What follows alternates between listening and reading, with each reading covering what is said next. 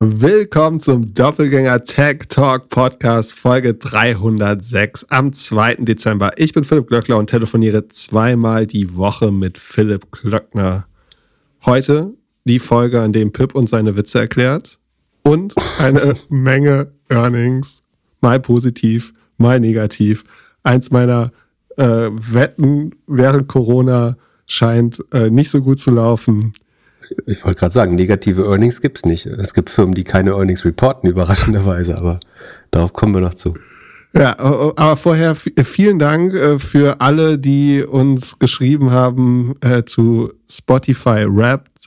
Ich hatte mir eigentlich aufgeschrieben, dass ich das in der letzten Folge noch erwähne, dass jetzt eigentlich kommen muss. Immer zwischen November, Dezember veröffentlicht Spotify ihre Zahlen und macht es so schön, dass jeder in der App sehen kann, wie viel Stunden er in welchem Podcast und mit welcher Musik sich auseinandersetzt. Ich bin überrascht, dass ich sehr viel deutsche Musik höre. Ich hätte gedacht, mein, mein Musiktaste ist ein bisschen internationaler. Wo war dein Mittelpunkt?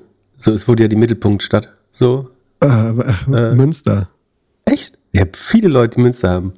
Äh, was, was ist da nochmal? Äh, Catcar? Nee, was ist in Münster, was alle Leute dahin zieht? Ich habe es in so vielen Stories gesehen, aber ich habe schon wieder die Bands vergessen. Bin doch echt nicht gut mit äh, Bands. Äh, meins war Berlin, natürlich. Ähm, und äh, welcher Star war sozusagen dein, äh, deine personalisierte Message? Also ich mache gerade so Airquotes, aber. Äh, also, äh, ein deutscher Rapper. okay. Ähm, Bei dir? Also ich fand spannend, möchte nicht drüber reden. ich fand spannend, dass man inzwischen, äh, um zu den äh, so Top 5% unserer Fans zu hören, dass man Episoden doppelt hören muss. Sozusagen mit dem Hören aller Episoden kommt man nicht mehr annähernd in die Top 10 anscheinend. Ähm. Ja, wieso das denn? Wie, äh, was ist der krasseste Screenshot, den du, den man bekommen, den, den du bekommen hast? Ja, die Leute, die in Top 0,1 sind und da offenbar Episoden dreimal hören, um das zu schaffen. Ähm, ja, Wahnsinn. Ansonsten, ich habe 65 Tage Spotify gehört insgesamt. Äh, das fand ich fast wenig, also durchgehend. Hat mich aber überrascht. Das ist ja nur ein, ein Siebtel des Tages. Aber ich habe dieses Jahr auch nicht so viel geschafft, ehrlich gesagt. Ich bin ja auch aus meiner Podcast-Schleife so ein bisschen raus und so. Ich fand äh, gut. Ich finde schon, dass sich das Format jedes Jahr so ein bisschen verbessert. Es kommt jedes Jahr so ein bisschen was dazu. Welcher Listening-Type bist du? Dieses, dieses letzte gecheckt. Folie? Ich habe auf meine Daten gar nicht so viel. Ich bin Vampir, weil ich angeblich so dunkle Musik höre. Hm. Ist Helge Schneider dunkel? das ist aber das, ist das Einzige, was du über meinen Musikgeschmack weißt, dass ich Eric Schneider mag, oder? Äh, nee, tatsächlich höre ich den als Musiker. Ich höre den fast nur live. Äh, ja, nur live eigentlich. Ansonsten bin ich es auch nicht so erquickend, mir anzuhören.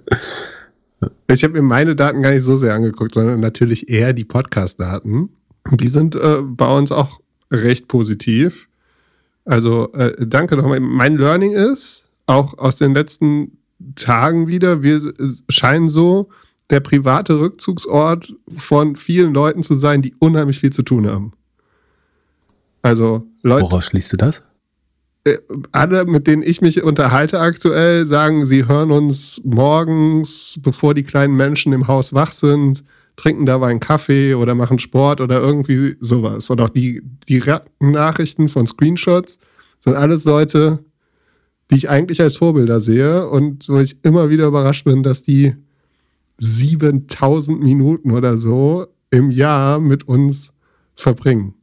Ja, was ich spannend fand, äh, was wir aus den Spotify Podcaster Insights bekommen haben, dass wir ähm, 44 Prozent mehr Streams haben dieses Jahr und äh, 34 Prozent mehr Listeners, äh, was relativ klar zeigt, dass man A, dass man natürlich auch Hörer verloren hat, aber also man sozusagen netto haben wir gewonnen, aber äh, äh, dass wir auch welche verloren haben natürlich. Äh, und wir mussten nur 3% mehr Content dafür produzieren. Das ist ein geiler Operating Leverage quasi. 34 bis 44 Prozent mehr Output, je nachdem, was man nimmt, mit nur 3 Prozent mehr Input äh, und per konstanter Personalquote. Ähm, bis auf, obwohl nächstes Jahr kommt äh, ja eine, eine Person dazu. Naja, ähm, auf jeden Fall äh, ist, ist das mehr Operating Leverage, als die meisten SaaS-Firmen äh, gerade haben. Äh, äh, willst du an den, Und keine Layoffs. Willst du an den Zahlen nochmal alle ähm, SaaS-KPIs erklären? Nee, aber also ich kann unsere, die Podcast, also was sagt Spotify? 34% mehr Listeners, 44% mehr Streams. Das könnte eben heißen, dass Leute im Durchschnitt mehr hören. 67% mehr Followers und 3% more minutes created. Und 43 äh, Wochen in den Charts. Ich nehme an, das sind die 200 Top-Podcasts, auf die sich das bezieht. Weil in den kleineren Charts sind wir ja durchgehend. Ja, wir waren einmal Nummer eins. Da, da muss man aber ehrlicherweise zu sagen, das verdanken wir auch Spotify, weil sie uns gefeatured haben. Ähm, also das hätte man in der Business-Kategorie, schaffst du das eigentlich nicht. So, das äh, sieht man sehr, sehr selten. Sonst äh, hast du mitbekommen, was war die erfolgreichste Folge des Jahres? Äh, keine Ahnung. Effizienz und Ankündigung Ionos IPO. Aha, warum denn das? Tja. Ich hätte gedacht, dass die äh, Sam Altman, die war auf jeden Fall relativ erfolgreich. Zumindest was neue Hörer angeht. Aber hätte ich eher erwartet. Die Frage, ob die Daten da schon eingezogen worden sind. Also, wie, wie viele Wochen guckt das Ding zurück? Ist es äh, bis KW 47 oder äh, ist ja, es bis Oktober? Guter Punkt. Ja, sonst hast du dir die, die äh, Press Releases angeschaut, die Spotify so rausgebracht hat? Äh, nope. Alle Leute hören Taylor Swift, natürlich. Ich habe mal ausgerechnet, also der, der normale Song von Taylor Swift ist drei Minuten lang. Wenn wir so viel gehört werden würden wie die Top 3% unserer Hörer, bräuchten wir 100 Millionen Hörer, damit wir genauso eine lange Listening Time haben im Jahr wie Taylor Swift. Hm, das werden wir wohl nicht schaffen. Das, das wird ein bisschen schwierig. Dann äh, haben sie herausgebracht, äh, die Top 25 Podcasts globally. Ähm, was, was glaubst du, wie viel davon sind Spotify Exclusives oder Spotify Original. Original bedeutet, du hörst die, den Podcast auch in anderen Playern. Exclusive ist nur bei Spotify. Von 25 sind es 14. Nee, nur 8. Also die Top 2 äh, sind dabei, Joe Rogan und Call Her Daddy. Dafür haben sie auch richtig Geld ausgegeben, irgendwie 260 Millionen. Und äh, danach kommt schon gleich Huberman Labs. Und äh, einziger deutscher äh, Podcast ist. Äh, fest und flauschig. Nein, du Boomer, gemischtes Hack natürlich. Achso. Echt? Hören das mehr Leute? Ja. Wir sind auch in Deutschland Nummer eins. Ich habe das noch nie gehört. Ist das lustig? Das ist ganz gut. Also, wenn du so jung und knackig bist wie ich, dann kannst du das hören. Okay, also nicht. ja, in den deutschen Charts ist äh, gemischtes Hack Nummer 1, Fest und Flauschig Nummer 2 und Hobbylos Nummer 3. Also die ersten drei sind äh, Spotify-Sachen. Was hat man noch? Äh, das Thema Nummer 1 global im Mai, bei uns habt ihr es früher gehört, war Pickleball. Das hat wohl ziemlich viel äh, Traction im Mai äh, bei Spotify ausgelöst, dass die Leute danach gesucht haben. Und sonst, klar, ist wieder ja, deine, deine Longtail-Theorie war, dass die Leute wahrscheinlich alle nur das konsumieren, was wirklich oben ist. Ich habe ein bisschen mich überrascht, dass nicht mehr Business-Podcasts weiter oben sind. Also so in, in meiner Bubble hätte ich wahrgenommen, dass vielleicht so ein All-In oder so ein Pivot-Podcast auch schon an den Top 25 irgendwie kratzt. Aber die haben in Anführungsstrichen nur eine Viertelmillion Hörer. Ja. Das ist halt penetrationsmäßig nicht so viel. Ich habe es ja, glaube ich, schon mal vorgerechnet. Also wenn du überlegst, dass wir 40, 50.000 haben und unser Markt, wenn Babys, Rentner und gar nicht an Wirtschaft Interessierte dazugehören würden, wären es ja 100 Millionen Deutschsprachige ungefähr auf der Welt. Jetzt kannst du sagen, selbst wenn du USA nimmst, äh, ist das ja drei, viermal so viel Bevölkerung. Dann musst du aber eigentlich ja andere englischsprachige Länder und Menschen in Ländern, die Englisch verstehen, dazu rechnen gemessen daran haben All-In und Pivot eigentlich eine relativ kleine Penetration. Also weniger als ein OMR oder wir, würde ich berechnen. Wenn du sagst, zumindest ein Teil von Indien, Kanada, äh, Australien, England gehörten auch dazu. Und wie gesagt, auch in Deutschland hören, können Leute Englisch verstehen teilweise. Und äh, letzter Fun Fact von den, von den Deutschland-Zahlen. Kannst du dich noch an den Song Mockingbird von Eminem erinnern? Nicht wirklich. Äh, der, der war vor 18 Jahren in den Charts und war, war auch einer der Top 10 meistgestreamten Songs dieses Jahr in Deutschland, wohl weil er bei The Voice Kids im März irgendwie vorgeführt worden ist. Also er hat Fernsehen und äh, wie die Reichweite dann verteilt wird, irgendwie so einen Einfluss, dass es einer der Top-Songs überhaupt wird. Okay bevor du jetzt, jetzt weiter Pressemitteilungen verliest, äh, kommen wir zu den weiteren News der Woche. Sehr gut, da habe ich eine unvorbereitete Frage für dich. Und, Ach du Scheiße. und zwar erklär mir mal das Eimer-Prinzip. Oder auch. Das Eimer-Prinzip? Ja, oder auch Bucket. Das Bucket-Konzept. Habe ich noch nie, also pff, keine Ahnung, noch nie von gehört. Du kannst mir ein Stichwort geben, dann versuche ich es in dem Kontext zu interpretieren. Aber Charlie Manga. Das ist mir klar, dass das das nächste Thema ist. Das, den Kontext habe ich. Aber sagen, ich habe ich hab, äh, diese äh, Investment-Bibeln, äh, so die, die Andrea Vergöttern äh, nie gelesen. Von daher weiß ich nicht, was das einmal Konzept ist. Also ein anonymer MBA-Student, der äh, saß vor kurzem so einer Vorlesung, da hat irgendjemand erklärt, dass er so immer in so verschiedenen Eimern denkt. Und äh, ich habe jetzt in der Vorbereitung äh, kurz gelesen, äh, ja, dass Charlie Manga das immer sagt. Äh, das, es gibt so ein, äh, er sieht es halt, es gibt verschiedene Eimer, das Privatleben, Business, Finanzen und so weiter und hat da sich so ein Prinzip aufgebaut. Also generell mein Learning. Geht es darum, dass du dass du Geld reservierst für, für, für investieren, für, also es ist irgendwie mehr Kontenkonzept oder? Ja, ich glaube, es geht mehr um Zeit, dass du nicht zu viel, also dass du nicht erwarten, stell dir vor, du hast Wasser und du kannst dieses Wasser verteilen und du kannst nicht nur das Wasser in dem privaten Bucket haben oder in dem äh, finanziellen Bucket oder sowas. Verstehe ich nicht.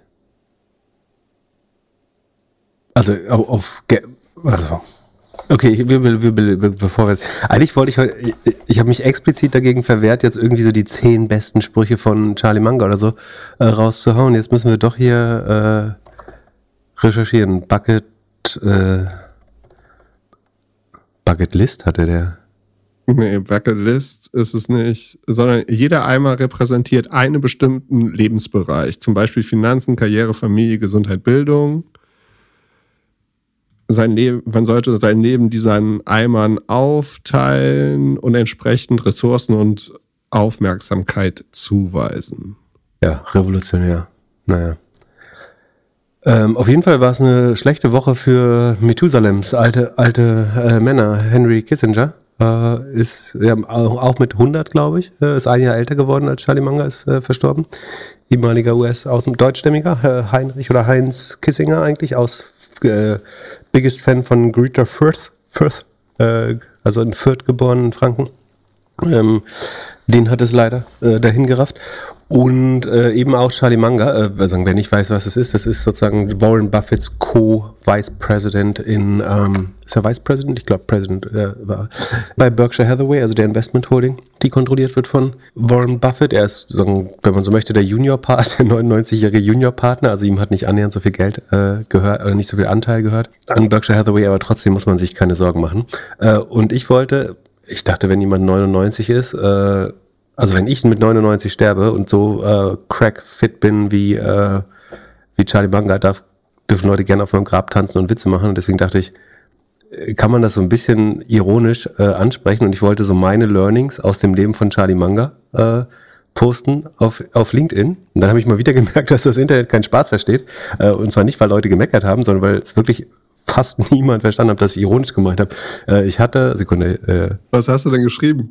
Vielleicht war es einfach, vielleicht bin ich auch einfach nicht witzig. Das ist äh, eine gute Möglichkeit. Äh, ich hatte geschrieben, ja, ich will mal gucken, äh, damit ich es mal äh, wörtlich vorlese.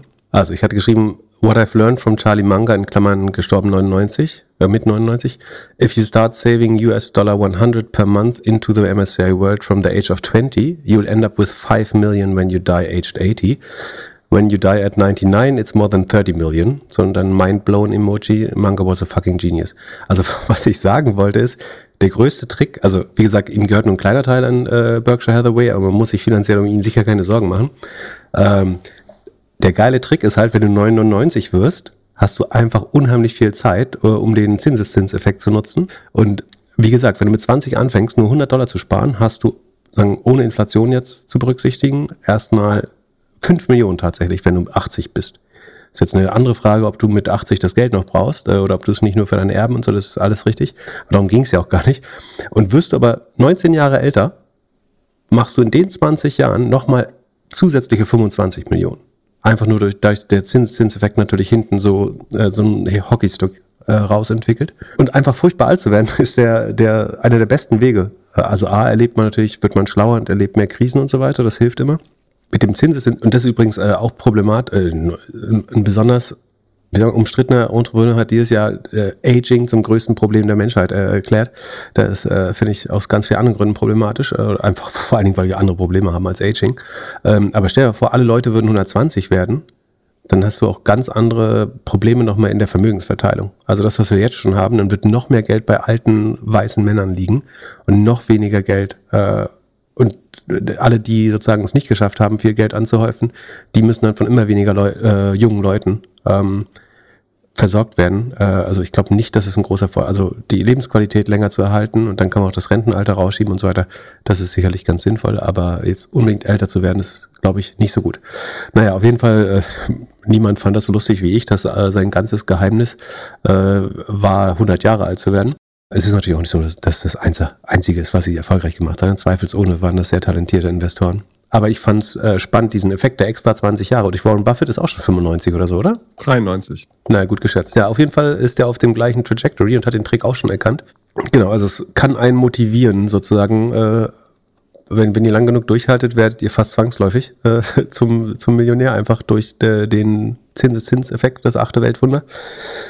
Was, was ich noch ganz spannend finde, ist, also das war jetzt, sagen wir ja, theoretisch berechnet, äh, sozusagen mit 100 Dollar und so einem Sparrechner einfach mal gesagt, bei irgendwie 19 Prozent Zinsen, äh, was kriegst du? Und wie gesagt, man müsste da 2, 3 Prozent Inflation abziehen eigentlich. Ähm, achso, und äh, ja, wie gesagt, es, es kann man unheimlich viele so total ernste Kommentare wie, ja, muss man das nicht um Inflation, hier unter anderem Nico Rosberg, schöne Grüße, ähm, meinte auch so, muss man das nicht noch um Inflation bereinigen und so. Alle tot ernst. Ähm, naja, hat vielleicht niemand äh, verstanden, dass es eigentlich ein Witz sein sollte. Aber ein Ironie-Emoji irgendwo reingesetzt.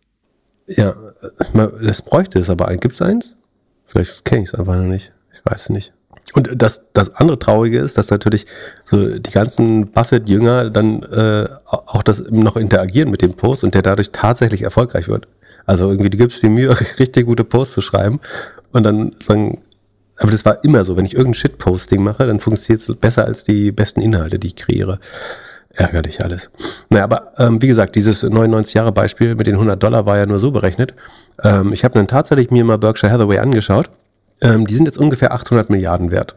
Vor ziemlich genau, du musst ja sagen, so vor 20 Jahren waren sie heute noch bei 129 Milliarden. Das heißt, die haben sich eigentlich gut versechsfacht einfach in den letzten zwei. Also das Vermögen von Warren Buffett oder ähm, Charlie Manga ist halt einfach in den letzten 20 Jahren nochmal, hat sich versechsfacht. Das ist eigentlich äh, das Krasse. Und davor waren sie relativ, äh, absolut gesehen eben noch gar nicht so reich, wenn man so will. Also da waren sie auch Milliardär, oder zumindest Buffett war Milliardär. Ähm, aber wie stark das hinten raus mit dem Alter spielt, sieht man eigentlich sehr, sehr, sehr gut äh, bei Berkshire. Hathaway. Und was man auch sieht, ist, ähm, dass man durchaus hinterfragen kann, ob das Konzept noch so gut funktioniert. Weil wenn du dir so die äh, 20 Jahres, was kann man denn nehmen? Äh, wir nehmen mal die 20 Jahres Durchschnittsrendite. Und die war in den letzten 20 Jahren zum Beispiel nur noch 10 Prozent oder sogar äh, von 2000 bis 2020 war sie nur 8 Prozent. Von 95 2015 auch 10 Prozent. Also zuletzt haben sie den MSCI World nicht mehr deutlich oder so sind ungefähr sagen, damit äh, auf einem Level gewesen. Und wenn man bedenkt, dass sie ja einen großen Vorteil haben, es ist ja nicht nur so, dass sie sehr gute Stockpicker sind, sondern es ist schon auch so, dass sie kaufen sich ein bei einer Firma und in dem Moment steigt die im Wert äh, um drei bis fünf Prozent, manchmal sogar mehr.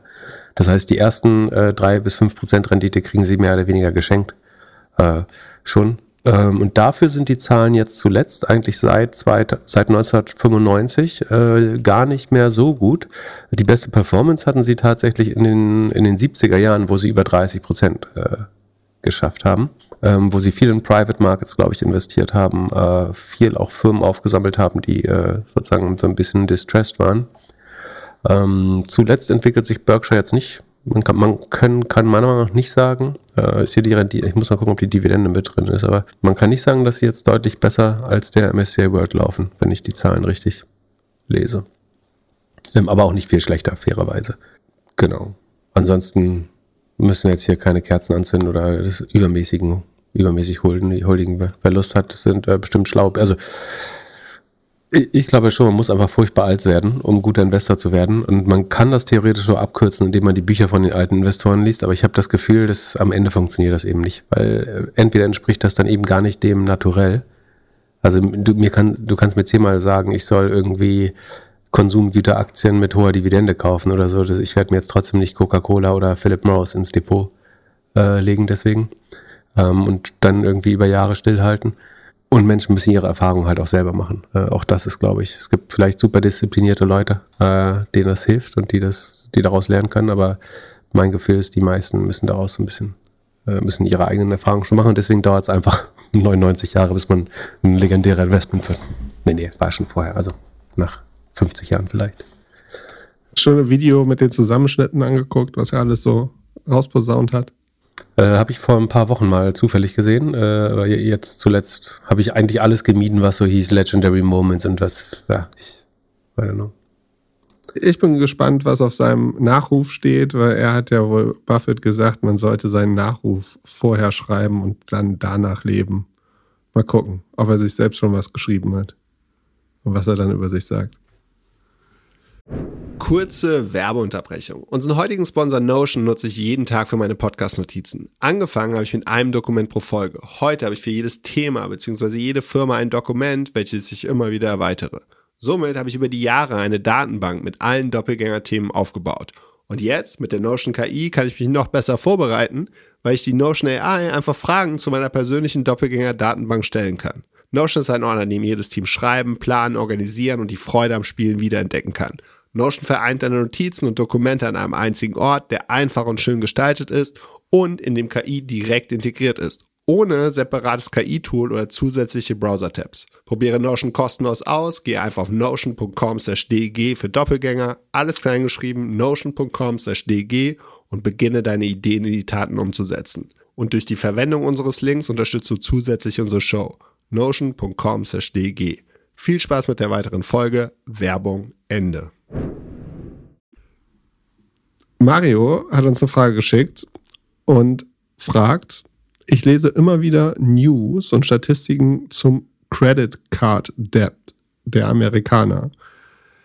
Steht dort ein Risiko aufgrund des steigenden Anstiegs und was könnten mögliche Auswirkungen auf zum Beispiel Visa, Mastercard und die Wirtschaft, Finanzmärkte sein? Was passiert, wenn die Amerikaner ihre Kreditkarten nicht mehr zahlen können? Also was stimmt ist, dass die Outstanding Credit Card Balances ist so die makroökonomische Metrik, auf die man sich in der Regel beruft, äh, mal wieder in einem Rekord hoch sind. Und natürlich muss man das fairerweise äh, in Relation zum GDP äh, messen. Ne? Also es, die, in einer ständig wachsenden Volkswirtschaft wird diese, die in absoluten Zahlen natürlich das immer nahe eines Rekords sein oder sich immer einem Rekord annähern. Ähm, ein, tatsächlich ist es aber auch relativ gesehen, gerade auf einem äh, Höhepunkt. Die müssten so bei knapp 1,1 Trillion, also deutschen Billionen, also 1080 Milliarden US-Dollar circa sein, die, die Balances. Also das ist quasi, was Leute auf ihrer Kreditkarte gerade äh, negativ äh, als Schulden äh, haben. Die, die Frage ist ja unter anderem, was das für Visa und Mastercard heißt. Äh, ich glaube, man muss dazu verstehen, dass in der Regel die Schulden äh, man gegenüber einer Bank hat. Also Visa, Visa und Mastercard haben selber weder Guthaben noch Schulden im relevanten äh, oder zumindest nicht mit ihren Benutzern, äh, sondern die, der Herausgeber der Kreditkarte ist in der Regel eine Bank, also irgendwie Barclays oder äh, keine Ahnung, die LBBW bei, bei ähm, bei, bei Amazon zum Beispiel. Und Visa und Master sind nur die Netzwerke. Das ist so ein bisschen wie die Schienen, auf denen die Transaktion läuft. Ne? Äh, also eher wie eine technische Infrastruktur. Die sorgen dafür, dass es viele Akzeptanzstellen gibt und äh, das sagen, die, deswegen haben sie ja so starke Netzwerkeffekte, das haben wir schon mal erklärt in einer der früheren Episoden. Aber die haben jetzt kein Problem, es sei denn, Leute würden wirklich aufhören, Kreditkarten zu nutzen. Dann schlägt das natürlich auch äh, auf Mastercard und Visa nieder. Wenn die Balance jetzt quasi auf einem Höhepunkt ist, ist das erstmal sehr gut für Master und Visa. Das heißt, dass Leute mehr Kreditkarten eingesetzt haben und die kriegen immer ihren kleinen Teil, ihre Netzwerkgebühr äh, da dran. Und ähm, das, das dürfte die gar nicht stören, äh, wenn die Leute das jetzt nicht zurückzahlen können. Äh, und auch da gibt's ja, also auch die Zahl steigt äh, inzwischen, dass Leu immer mehr Leute quasi säumig sind. Ähm, achso, das muss ich mal kurz, äh, das habe ich jetzt noch gar nicht. Äh, Credit Card Delinquencies müsste das heißen. Sekunde. Continue to rise. Das verspricht, dass es noch nicht auf dem Höhepunkt ist, zumindest. Also 2% sind neuerlich. Übrigens, Gen Z hat die höchste Delinquency-Rate mit 3%. Ähm, also jeden Monat im Schnitt 2% neue Leute, die nicht zahlen können. Ja, das sieht natürlich nicht so gut aus. Sekunde, ich gucke noch, ob es hier noch eine bessere. Ja, St. Louis Fed. Wobei man das sagen muss, das ist jetzt historisch gesehen kein besonders hoher Wert. Der historische Durchschnitt scheint eher so bei 4% zu liegen. Und wir sind erst bei 2, das ist mal auf 1,5 runter, äh, nee, wir sind bei 3, Entschuldigung, ähm, auf 1,5 runtergegangen während der Pandemie. Da gab es so viel Helikoptergeld, dass jeder alles zurückzahlen konnte fast. Ähm, also historisch scheint der Schnitt bei 4 zu sein. Wir sind jetzt bei 3. Also es ist noch ein bisschen Luft nach oben. Äh, es ging den Leuten schon schlechter. Aber das Volumen äh, ist auf jeden Fall äh, auf einem Höhepunkt.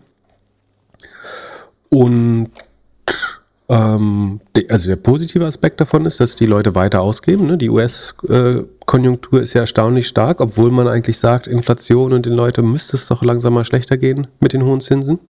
Die US-Konjunktur ist auch besonders stark vom Konsum abhängig. Man muss sich grob vorstellen, in den USA ist zwei Drittel des GDP ist privater Konsum. In Deutschland zum Vergleich ziemlich genau die Hälfte und in den USA ziemlich genau zwei Drittel. Äh, Wieso hat das einen großen Unterschied? Dass wenn das Spending, also das heißt erstmal, dass Leute Geld ausgeben, ist für die USA wichtiger. Bei uns ist es wichtig, dass Leute irgendwo auf der Welt Autos und Maschinen kaufen. Deswegen geht es uns gerade besonders schlecht, weil die CapEx sagen, in Krisen äh, eher niedrig sind, also die Ausgaben für fürs Kaufen neuer Anlagen und Maschinen. Deswegen trifft uns das auch härter. Nicht, weil, nicht nur, weil wir in Deutschland besonders dumme Wirtschaftspolitik machen, sondern es ist auch einfach, weil Deutschland dann konjunkturell am frühesten betroffen ist, wenn man so will, weil äh, als erstes sozusagen in der Flaute stellen Leute Investitionen zurück. Ähm, man könnte andersrum auch davon ausgehen, dass Deutschland sich besonders früh ähm, erholt und dann wird man das bei der Welt bestimmt ganz laut lesen. Dann ist also wie gesagt, äh, besonders hohe Ausgaben, äh, Konsumausgaben in, äh, im Vergleich zum Gesamt-GDP in den USA. Ähm, deswegen ist es wichtig, dass die Leute weiter Geld ausgeben, damit die Wirtschaft wächst in den USA. Äh, und gleichzeitig sagen, würden jetzt mehr Leute defaulten, also nicht mehr zurückzahlen können, äh, dann kann das die Konjunktur auch insgesamt sehr, sehr schnell treffen. Ne? So ein bisschen wie bei der Housing Bubble damals. Es wurde ja sehr schnell zu einer generalisierten Krise. Ähm, du kannst davon ausgehen, dass Leute dann wieder äh, achso, ein anderes Phänomen ist eben, dass die Zinssätze in den USA viel flexibler sind als in Deutschland. Ne? In Deutschland gerade so Haus, Auto und sowas sind oft langfristig festgeschriebene Kredite, also Häuser bis zu 20 Jahre, Autos in der Regel für die gesamte Finanzierungsdauer sogar vielleicht, ähm, während in den USA das halt mit dem Zins stärker schwankt. Das heißt, eigentlich müssen Leute oft gerade für Autos oder Haus höhere Zinsen zahlen und das Budget sollte schon sinken. Ähm, das heißt, es steckt schon viel Gefahr da drin, aber im Moment materialisiert die sich überhaupt nicht. So, das ist alles theoretisch. Äh, oder man sieht, dass die, die Balances steigen, man sieht, dass die Delinquencies, also die Ausfälle langsam hochgehen, aber es trifft noch überhaupt nicht äh, die Wirtschaft oder die Haushalte in irgendeinem, sagen, dass man eine generelle Aussage treffen könnte, äh, obwohl Einzelne natürlich immer da schon betroffen sind.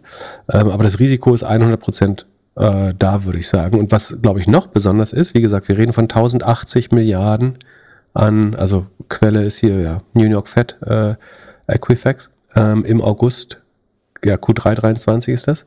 Und was besonders ist auch nochmal, dass, ähm, also man sollte wissen, dass so Dispo-Kredite und Kreditkartenkredite so die teuersten Kredite ist, die man haben kann. Und in USA kann das heißen, dass das wirklich zwischen, zwischen 15 und 30 Prozent liegt, was man darauf zahlt. Deswegen ist das Schlauste, was man machen kann, wenn man irgendwoher Geld bekommt, auch immer sein Dispo-Kredit und sein Kreditkartenvolumen auszugleichen. Und nicht bei den Kreditkarten zu sagen, ha, wenn, wenn die nette Dame aus dem Callcenter anruft, wir bieten Ihnen an, hier ähm, nur die Hälfte von Ihrer Kreditkarte jeden Monat zurückzuzahlen.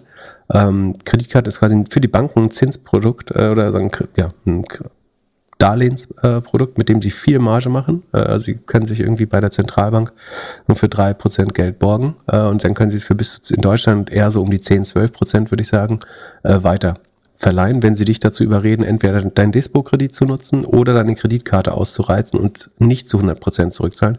Das heißt, das Beste, was man machen kann, wenn man eine Kreditkarte hat, um Geld zu sparen, ist mindestens monatlich, wenn man könnte, vielleicht sogar untermonatlich, äh, das, die Balance immer auszugleichen.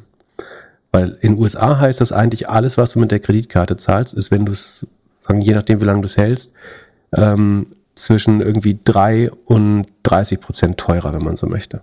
Äh, und vergleichsweise dazu ist dann vielleicht beinahe Operator gar nicht so schlecht manchmal, außer dass man es nicht sieht und dass man es in der Regel zusätzlich zur Kreditkarte noch nutzt. Ähm, aber Genau, es richtet sich natürlich so ein bisschen nach der Bonität der Schuldner und es gibt sogenannte Superprime-Schuldner. Es sind Informationen ja, von Forbes Advisor, ist das äh, in dem Fall, glaube ich, kann man dem vertrauen. Ähm, Superprime, also sehr, sehr gute Schuldner, die sind die, die den FICO-Score, das ist so ein bisschen wie der Schufa-Score der USA, ähm, über 740, Maximalwert ist 1000, glaube ich, über 740, kannst du so bei 16 bis 18 Prozent äh, landen. Dann gibt es Prime, Subprime und Deep Subprime. Deep Subprime ist dann eine schlechte Bonität und da ist man eigentlich safe über 25 Prozent. Also eigentlich so in Deutschland würde man das wahrscheinlich Wucher. Ja, also wäre auf jeden Fall in der Nähe der Wucherdefinition, also dass man die wirtschaftliche Notlage dieser äh, Wirtschaftsobjekte eigentlich ausnutzt, dass sie eigentlich keine Wahl haben, außer diesen Kredit zu nehmen und dass man deswegen ein Vielfaches des Marktzinses ähm, veranschlagt, äh, würde ich vermuten, oder das ist zumindest meine persönliche Einschätzung, äh, aber in den USA geht das eben. Und da wieder rauszukommen, und jetzt musst du bedenken, ich habe eben die Zahl 1080 Milliarden äh, oder ein, einfach weil Billion, Trillion so schlecht fassbar ist, aber 1080 oder sagen eine Million Millionen, einfacher gesagt, äh, sozusagen. Jetzt musst du mal schauen, was daran an Zinsen anfällt jedes Jahr und was das für ein, für ein Riesengeschäft ist. Wenn du jetzt mal durchschnittlich mit 20 Prozent äh, rechnest äh, und übrigens der absolut Average da, da habe ich leider unterschiedliche Werte gefunden, aber der niedrigste Wert, den ich gefunden habe, ist 21,7. Der durchschnittliche Kreditkartenzinssatz gerade von diesen Balances. Und es geht bis 27 hoch, je nach Quelle. Aber rechnen wir mal der Einfachheit halber mit 20. Da hast du halt 200 Milliarden an Zinseinnahmen. Einfach. Im Jahr. Und das macht. Weil Leute. Aber das macht jetzt die Bank oder das macht äh, Visa und Mastercard? Das macht. Äh, also man muss jetzt noch die Differenz zum. Ähm, zum Zentralbanksatz nehmen, also kannst sagen, 5% ziehst du wieder ab in den USA, dann bist du aber immer noch bei 15%. Äh, die Konsumenten müssen die 200 Milliarden aber trotzdem zahlen. Und die Banken machen aber auch 150 Milliarden. Na gut, du hast Ausfälle, also ist natürlich bleibt natürlich nicht Gewinn, aber es bleibt Gewinn übrig. Aber was für ein Riesengeschäft und was für eine, diese 200 Milliarden müssen halt Leute verdienen. Die müssen halt extra dafür arbeiten, damit sie sich verschulden dürfen. Das, da muss man sich schon fragen, so einerseits hilft es der Wirtschaft, wenn Leute sich sagen, verschulden können und äh, da weiter Gas geben. Andererseits bringt es Leute aber auch in so ein vollkommen unstabiles, dauerhaftes Modell, wo sie 20 Prozent ihrer Ausgaben einfach sozusagen für die Finanzierung der Ausgaben auf der Strecke lassen. Und das heißt ja eigentlich, du bekommst weniger für dein Geld, als du äh, könntest, äh, weil du zusätzlich die Finanzierung immer noch bezahlen musst deiner äh, Konsumausgaben. Und so richtig schlau ist das nicht. Ähm, und äh, dann, dann gab es noch ganz spannende Daten, so äh, Kreditkartenschulden nach Bundesstaat. Ähm, kann man sich auch ein bisschen ausrechnen, wenn man die 1080 Milliarden nimmt äh, und durch die, durch die sagen, Haushalte teilt in den USA. Also die, die Bundesstaaten mit dem höchsten Durchschnittsschulden ähm, sind hätte man vielleicht nicht anders vermutet, Connecticut, New York und New Jersey, äh, weil der Lebensstandard, also viele Leute können sich New York auch einfach gar nicht leisten. Ähm, da sind wir so bei 9000 Dollar ähm, und damit 2000 Dollar allein Zinsen im Jahr oder 200 Dollar Zinsen im Monat, die du zahlst, wenn du diese Balance dauerhaft hältst. Ähm, also es ist wirklich der schlechteste Konsumentenkredit, den man haben kann. Ähm, und dann wird's nach unten besser. Der beste ist Kentucky, Indiana, West Virginia, Mississippi, also die typischen Idaho, Wisconsin, die typischen Arkansas, die typischen so Südstaaten oder äh, die Flyover States sogar äh, eigentlich. In Texas ist zum Beispiel wieder sehr hoch. Ähm, die haben dann nur noch in Anführungsstrichen äh, 5.000 bis 6.000 äh, im Schnitt äh, Schulden. Aber ich glaube, eigentlich ist das für die Gesamtwirtschaft schon echt dumm, wenn wenn Leute für 200 Milliarden Zinsen arbeiten müssen. Und das sind nur die Kreditkartenschulden. Du hast vielleicht zusätzlich noch deinen Home Loan oder deinen Car Loan. Das kommt ja auch oben drauf. Du kannst jetzt nicht von heute auf morgen abschaffen oder so, aber eigentlich wäre es gesünder für die Volkswirtschaft, wenn man langfristig die Schulden, also diese Schulden abbaut. Äh, stattdessen könnte man halt 20 Prozent mehr konsumieren. Ich könnte halt die Wirtschaft, wenn ich einmal aus diesem kaputten Stadium rauskomme, könnte ich in Zukunft halt 10, 20 Prozent mehr ausgeben jedes Jahr ähm, weil ich die, die Zinsen dafür nicht mehr tragen muss. Aber ja, so funktioniert das US-System leider so ein bisschen, dass Leute so ein bisschen mit Schulden versklavt werden und dann in Leben Schulden hinterherlaufen. Das fängt mit den, äh, mit den Studienkrediten an, äh, wenn du in irgendwie eine schlimme Gesundheitsrechnung, wie sagt man, Gesundheitswesenrechnung bekommst, kann dir das sehr schnell passieren. Und dann sozusagen kommst du in eine komplett desolate Lage und musst Privatinsolvenz anmelden, was es immerhin geht, wo lustigerweise die, äh, die Studienkredite äh, aber ausgenommen sind. Gibt es da noch eine Riesenindustrie, die sich darum, gibt es eine gute John Oliver Folge, äh, This, This Week Tonight Folge über, wie heißt, über Bankruptcy, ähm, glaube ich, ähm, ist, der, ist, der, ist die Überschrift. Ähm, es gibt so Chapter, ich glaube 7 und 13 oder so, zwei verschiedene und bei ähm, und, in, und, es gibt halt Berater, die das machen und die damit wiederum Geld verdienen und regelmäßig dich quasi in die nicht beste Variante äh, sozusagen beraten, äh, um deine Schulden wieder loszuwerden. Genau, aber die, äh, die, Frage, was es heißt für die Wirtschaft, ja, ist ein riesiges Risiko. In der Regel wird das alle 20 Jahre mal so ein bisschen äh, platzen oder implodieren. Ähm, so Subprime House Loans war eine Sache. Du kannst, wie gesagt, man muss sich eigentlich immer die gesamten Kon Konsumenten oder privaten Schulden anschauen. Also man muss sich äh, Kreditkarten, Home Loans, Car Loans anschauen und überall drückt jetzt quasi der Zinshebel stark nach oben. Wir können mal Average äh, Sekunde.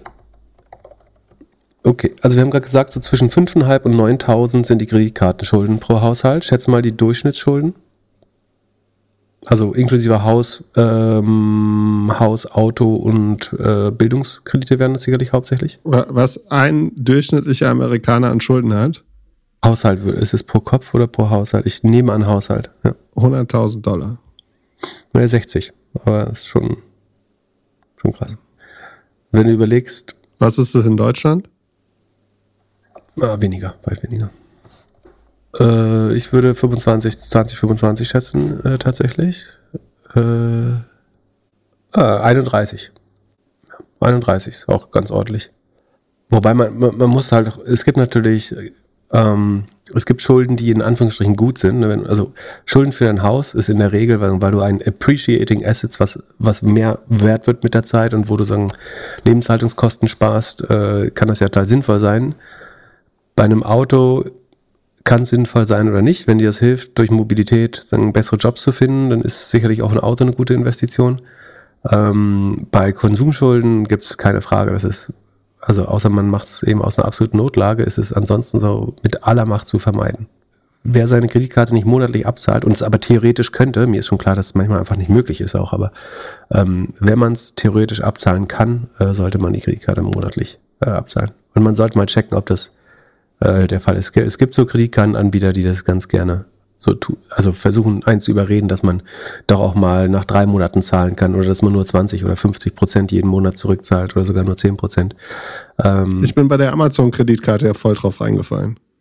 Genau, das ist einer der Anbieter. Wie gesagt, dahinter steht äh, aber die, äh, die LBBW, glaube ich, die die LBB gekauft hat oder so. Genau, und das Angebot ist jetzt vorbei, ne? Also die Kreditkarte wurde jetzt Die wird zugemacht, deswegen ja. muss ja meine Amazon-Punkte noch ausgeben was wollte ich noch sagen? Äh, vergessen.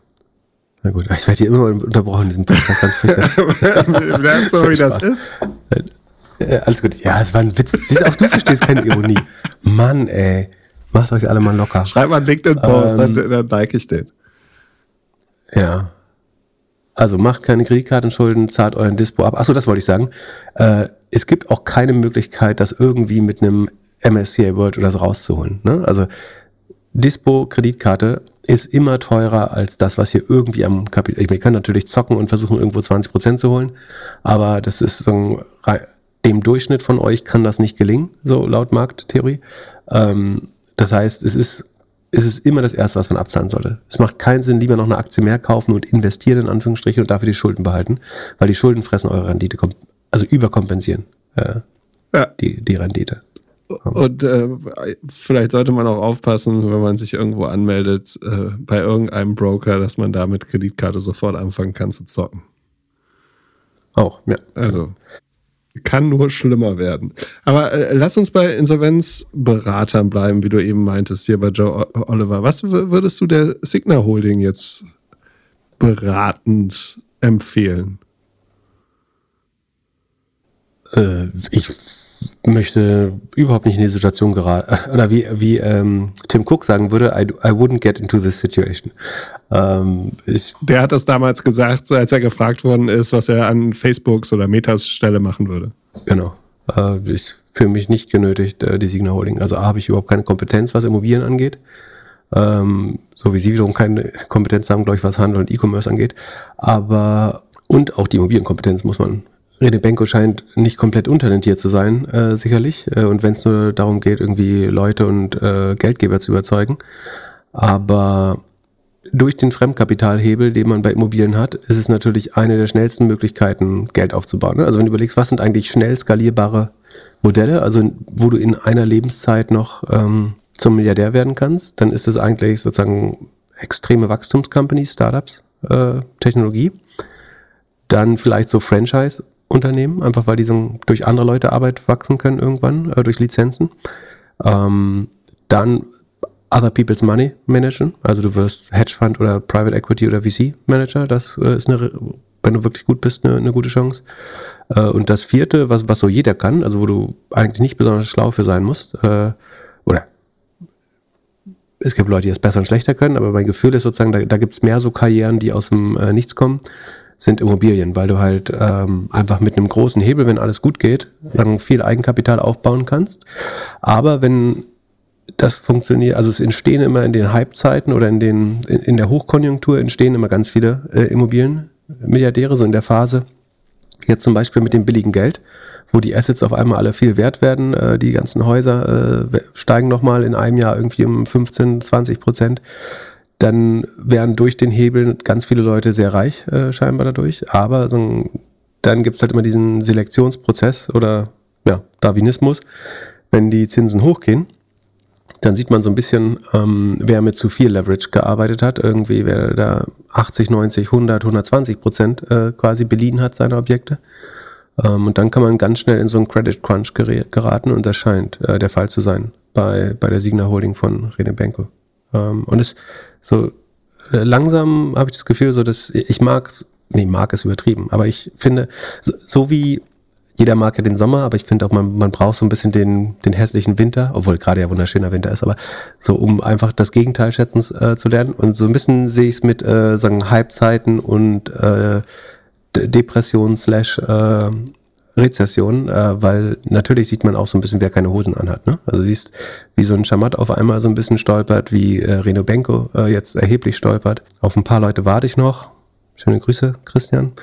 Ähm, aber ähm, ich finde, die, die Zeiten haben, haben Angenehmes auch. Äh, um das ab, weiß nicht, ob abschließen, aber äh, noch sagen, die Frage war ja auch so ein bisschen nach den äh, weiteren Auswirkungen. Also die Galeria Kaufhof war schon zweimal insolvent. Für die, für die ist das nichts Neues. Das ist so ein bisschen wie wenn du dir morgens die Schuhe anziehst zum, zum Joggen, äh, insolvent sein. Also spannend ist natürlich, dass der Staat gerade nicht so viel Geld hat, um da, also die nochmal, also da jetzt nochmal Staatsgeld reinstecken, hat wahrscheinlich keiner Bock drauf, gerade in der derzeitigen Fiskalsituation.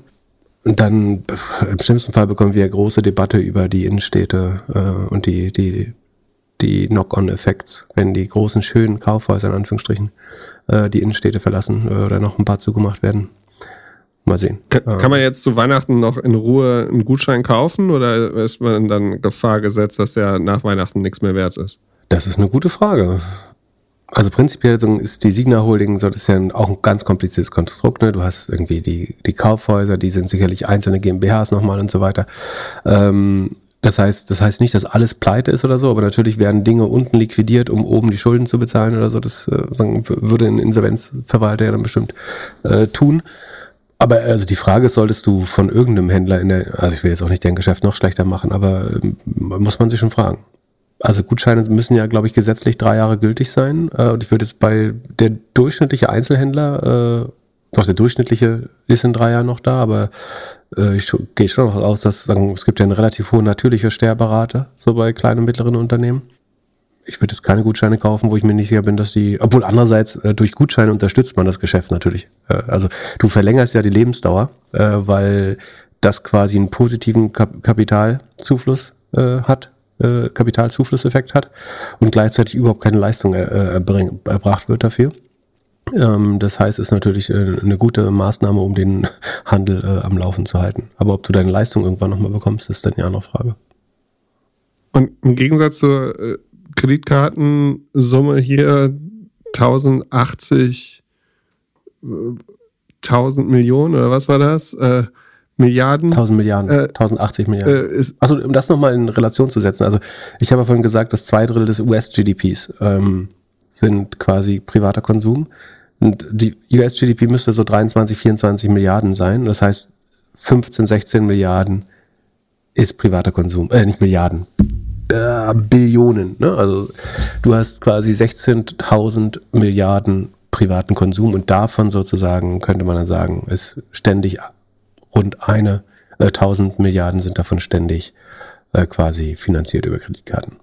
Ähm, also es ist dann auch nur jede sechs, äh, eine von 16, also sechs Prozent der Transaktionen, wenn man so möchte, sieben Prozent.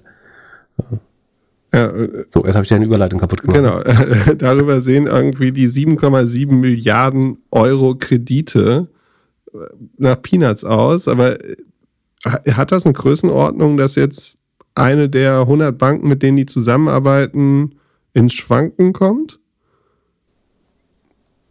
Also ich will das nicht verlässlich einschätzen, äh, aber eigentlich soll, also wenn du als Bank ordentlich arbeitest, darfst du eigentlich nicht, äh, würde ich sagen, du sollst nicht so viel Risiko an einem einzelnen Kunden haben, dass es dich persönlich ruinieren kann.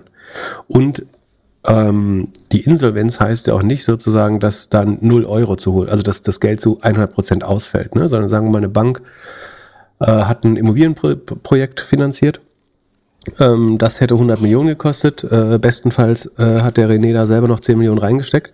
Ähm, und das verliert jetzt durch eine schlechte Marktlage, verliert das irgendwie 20 Prozent an Wert sogar. Dann sind ja immer noch 80 Millionen äh, dort. Das heißt, äh, die Banken kriegen zu einem Teil, glaube ich, ihr, ihr, Geld zurück. Weil du hast ja nicht, nicht operative Verluste in Höhe von äh, irgendwie 7,7 Milliarden, sondern Sicherlich muss da die eine oder andere Sache abgeschrieben werden, weil du zwei Effekte hast. Ne? durch die Zinsschere kommt zu diesem Credit Crunch, dass die Raten nicht mehr bezahlt werden können und andererseits sinkt eventuell aber auch sozusagen der, der Preis durch die angespannte Lage im Office- und Retail-Immobilienmarkt. Aber das, ich fände es also ich fände sehr überraschend, wenn das eine Bank komplett zu Fall bringt. Äh, das weiß gar nicht, ob so viel. Das, das, dann ist, da muss man, also das größte Risiko ist dann sozusagen der breite Sektor, dass du sagst, was ist eigentlich mit Büroimmobilien? Wenn, wenn alle, wenn, wenn, wenn nur zehn Prozent der Leute im Homeoffice arbeiten oder gar 20, ähm, dann werden ja ganz viele Büros einfach nicht gebraucht. Und ganz ehrlich, im Moment sind Büros komplett ineffizient besetzt. So. Also hättest du 2019 irgendjemanden durch ein Büro geführt und äh, dann und da sitzen äh, auf 100 Leuten äh, auf 100 Plätzen sitzen da 19 Leute. Hätte hier gesagt, so entweder ist das hier eine komplette Fake-Firma ähm, oder die geben viel zu viel Geld aus. Und im Moment sehen viele Büros einfach so aus. Aktuell sieht das jedes ja Büro aus wie eine Fake-Firma.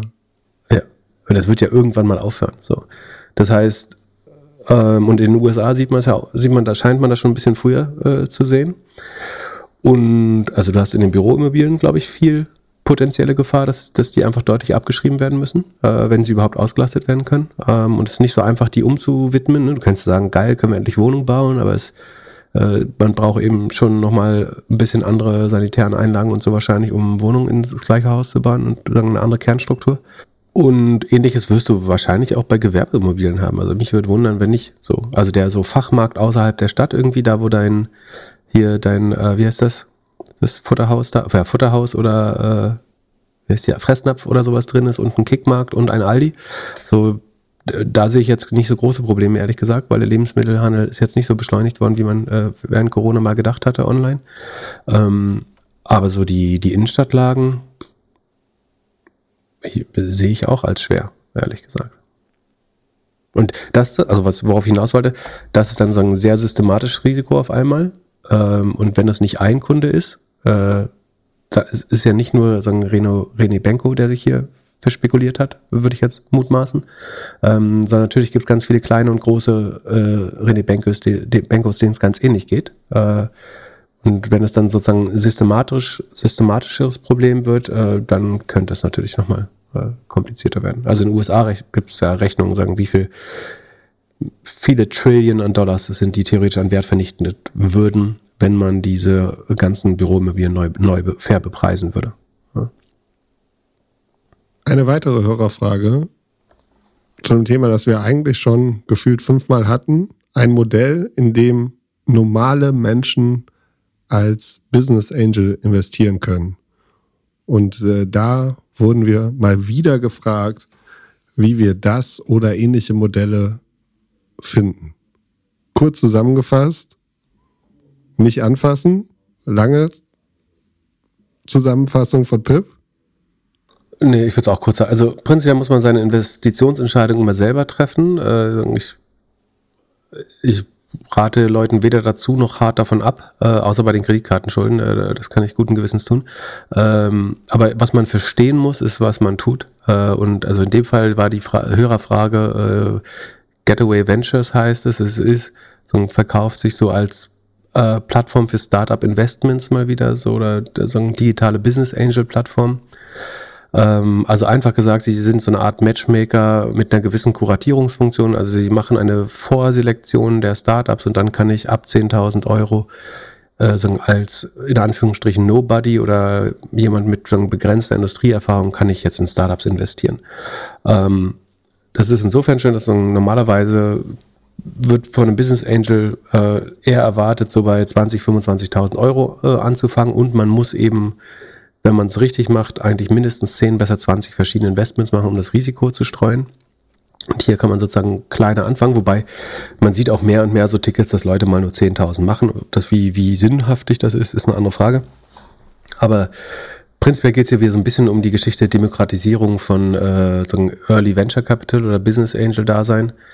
Ähm, und einfach gesagt, warum es unwahrscheinlich ist zumindest. Also Fakt ist, auch da kann man natürlich mal sagen, mit Glück äh, einen Hauptgewinn schießen. Ne? Auch auf den ganzen Crowdfunding-Plattformen gab es immer mal, ich glaube, Volocopter sieht im Moment noch nicht total schlecht aus für äh, die, die Aktionäre, aber, oder die Schuldverschreibungshalter oder was genau äh, das für ein Konzept ist. Oder ähm, also klar kann man auch mal Glück haben, wenn man sehr gut auswählt oder einfach Glück hat, dass man da einen Vervielfacher erwischt. Aber im Schnitt ist es höchst unwahrscheinlich, dass man eine positive Rendite erwirtschaftet oder den, sagen wir mal, die Marktrendite schlägt. Aus zwei Gründen. A ist sozusagen Venture Capital oder auch Business, also Venture Capital als Form, als Anlageklasse ähm, schlägt sowieso im, im, Durchschnitt oder im Median nicht den Markt, sondern es ist eben nur das obere Viertel der Fonds, äh, das einigermaßen den Markt schlägt. Ähm, manche davon sehr deutlich, manche nur auch nur sehr knapp. Ähm, aber die allermeisten, sozusagen die unteren drei Viertel, schaffen es äh, definitiv nicht äh, besser als den MSCI World sozusagen besser zu liegen. Äh, das heißt, das hier ist nicht der Weg, eine sagen, bessere Rendite zu erwirtschaften. Und das so, so weit, so gut könnte man sagen. Und ich glaube, bei Business Angels ist es, wenn man ehrlich ist, eigentlich ganz ähnlich, äh, dass viele das irgendwie mehr als Liebhaberei machen und bestenfalls kein Geld verlieren. Äh, also jeder Business Angel verliert mal Geld, das ist vollkommen normal, aber ähm, es gibt bestimmt auch welche, die im Schnitt äh, zumindest den Markt nicht schlagen.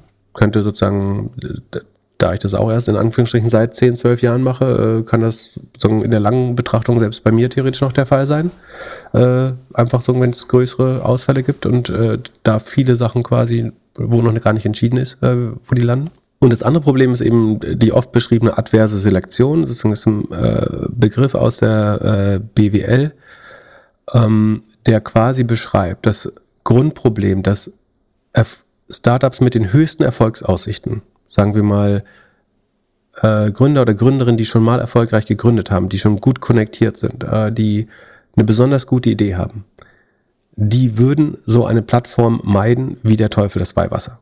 Äh, ich glaube, das kann man fairerweise so sagen. Sondern die würden zu ihren alten Investoren gehen, zu ihren guten Unternehmer und Unternehmerinnen, Freunden, zu ihren bestehenden Business Angeln, die das letzte Mal geholfen haben und die an sie glauben. Ähm, die hätten Zugang zu den besten Fonds, zu den besten, besten Business Angels und den besten Geschäftskontakten. Und die haben überhaupt keinen Grund, Teil ihres Geldes mit so einer Plattform zu teilen. Ähm, und sie haben auch überhaupt nicht den Need quasi für den Geld, sondern können sich mehr oder weniger ähm, die, die Investoren aussuchen. Ne? Ganz oft bin ich in Runden, sagen, wo ich, ne, betteln wäre übertrieben, ne? aber wo, wo ich vielleicht 50.000 investieren möchte, die sagen, wir geben dir, äh, so, wir können dir maximal 20 geben und das ist schon irgendwie Courtesy oder äh, schon Gefallen. Ähm, das heißt, die können sich oft die Investoren selber aussuchen äh, und lassen dann auch irgendwie nicht strategische Angels unter den Tisch fallen und sagen, äh, dein Geld brauchen wir nicht, wir können besseres Geld haben. So, das heißt, man wird hier immer Bodensatz wäre ein bisschen hart gesagt, aber man wird hier immer sozusagen die untere Hälfte der Startups, vorsichtig gesagt, äh, erwischen. Und wenn man bedenkt, was ich vorher gesagt habe, dass nur das obere Viertel sozusagen an Investoren und damit auch vielleicht Startups äh, Geld verdient, also Startups verdienen nicht mal das obere Viertel Geld, sondern vielleicht die oberen 20 Prozent überhaupt, ähm, verschlechtert man seine, seine Chancen in dem Moment schon so maximal, dass fast unmöglich. Also im Durchschnitt ist es definitiv, glaube ich, unmöglich, äh, damit quasi den Markt zu schlagen.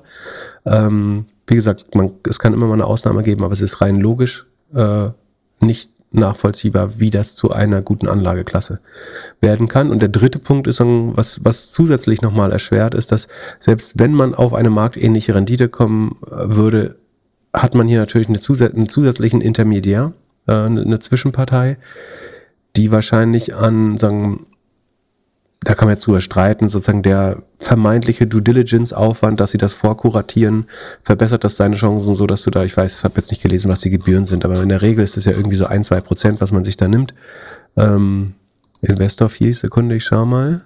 Äh, die Fees, äh, ich habe auf Investor Fees im Futter geklingelt und komme auf eine 404 Seite. Na gut. Ähm, also offensichtlich gibt es keine Fees.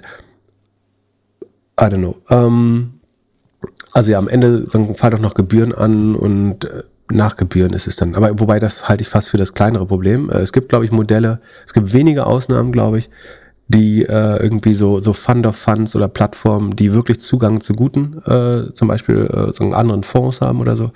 Aber gerade so auf Einzel-Startup-Basis, sei es Crowdfunding oder hier so Business Angel as a Service oder wie auch immer man es nennen möchte, oder Business Angel Plattformen, hielt ich es für höchst unwahrscheinlich, äh, dass man damit gut fährt. Selbst wenn man sehr, sehr gut pickt und irgendwie die Hälfte der, der Pflaumen sozusagen aussortieren kann, äh, kriegst du trotzdem nicht, äh, selbst dann hättest du mit den Verbleibenden, glaube ich, kein, kein, keine Chance, den Markt zu schlagen, ist äh, meine Meinung und äh, Erfahrung.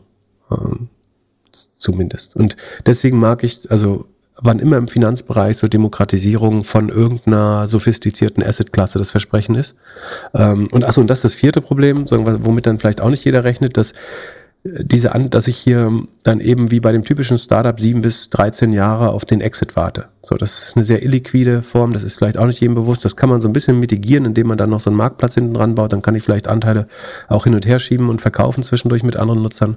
Ähm, aber ich glaube, es gibt einen Grund, warum gewisse Assetklassen einfach so ein bisschen sagen, im Zugang äh, Restriktionen haben. Ähm, und vor allen Dingen ist sagen, das, was so exklusiv erscheint, nicht zwangsläufig. Ähm, nicht zwangsläufig äh, sagen, liefert das so eine gute Performance. Also die tollste Demokratisierung der Welt ist tatsächlich die, die irgendwie Vanguard macht, dass du für 0,2 oder 0,25 Prozent Zinsen den ganzen Markt kaufen kannst. Nicht dass Zinsen, du den S&P 500, Nasdaq, MSCI World für, für 0,2 Prozent kaufen kannst. Das ist wirklich gute Demokratisierung, dass du in beliebiger Stückelung quasi den Markt kaufen kannst. Und das ist der unfaire Vorteil, von dem du äh, also das verbinden mit, verbunden mit der wissenschaftlichen Erkenntnis, dass breites Streuen den, sozusagen die Marktrendite bringt, das ist der unfaire Vorteil, äh, den man äh, nutzen sollte. Aber da kann man wieder mit Buffett und Manga sprechen. Die Leute wollen nicht langsam reich werden.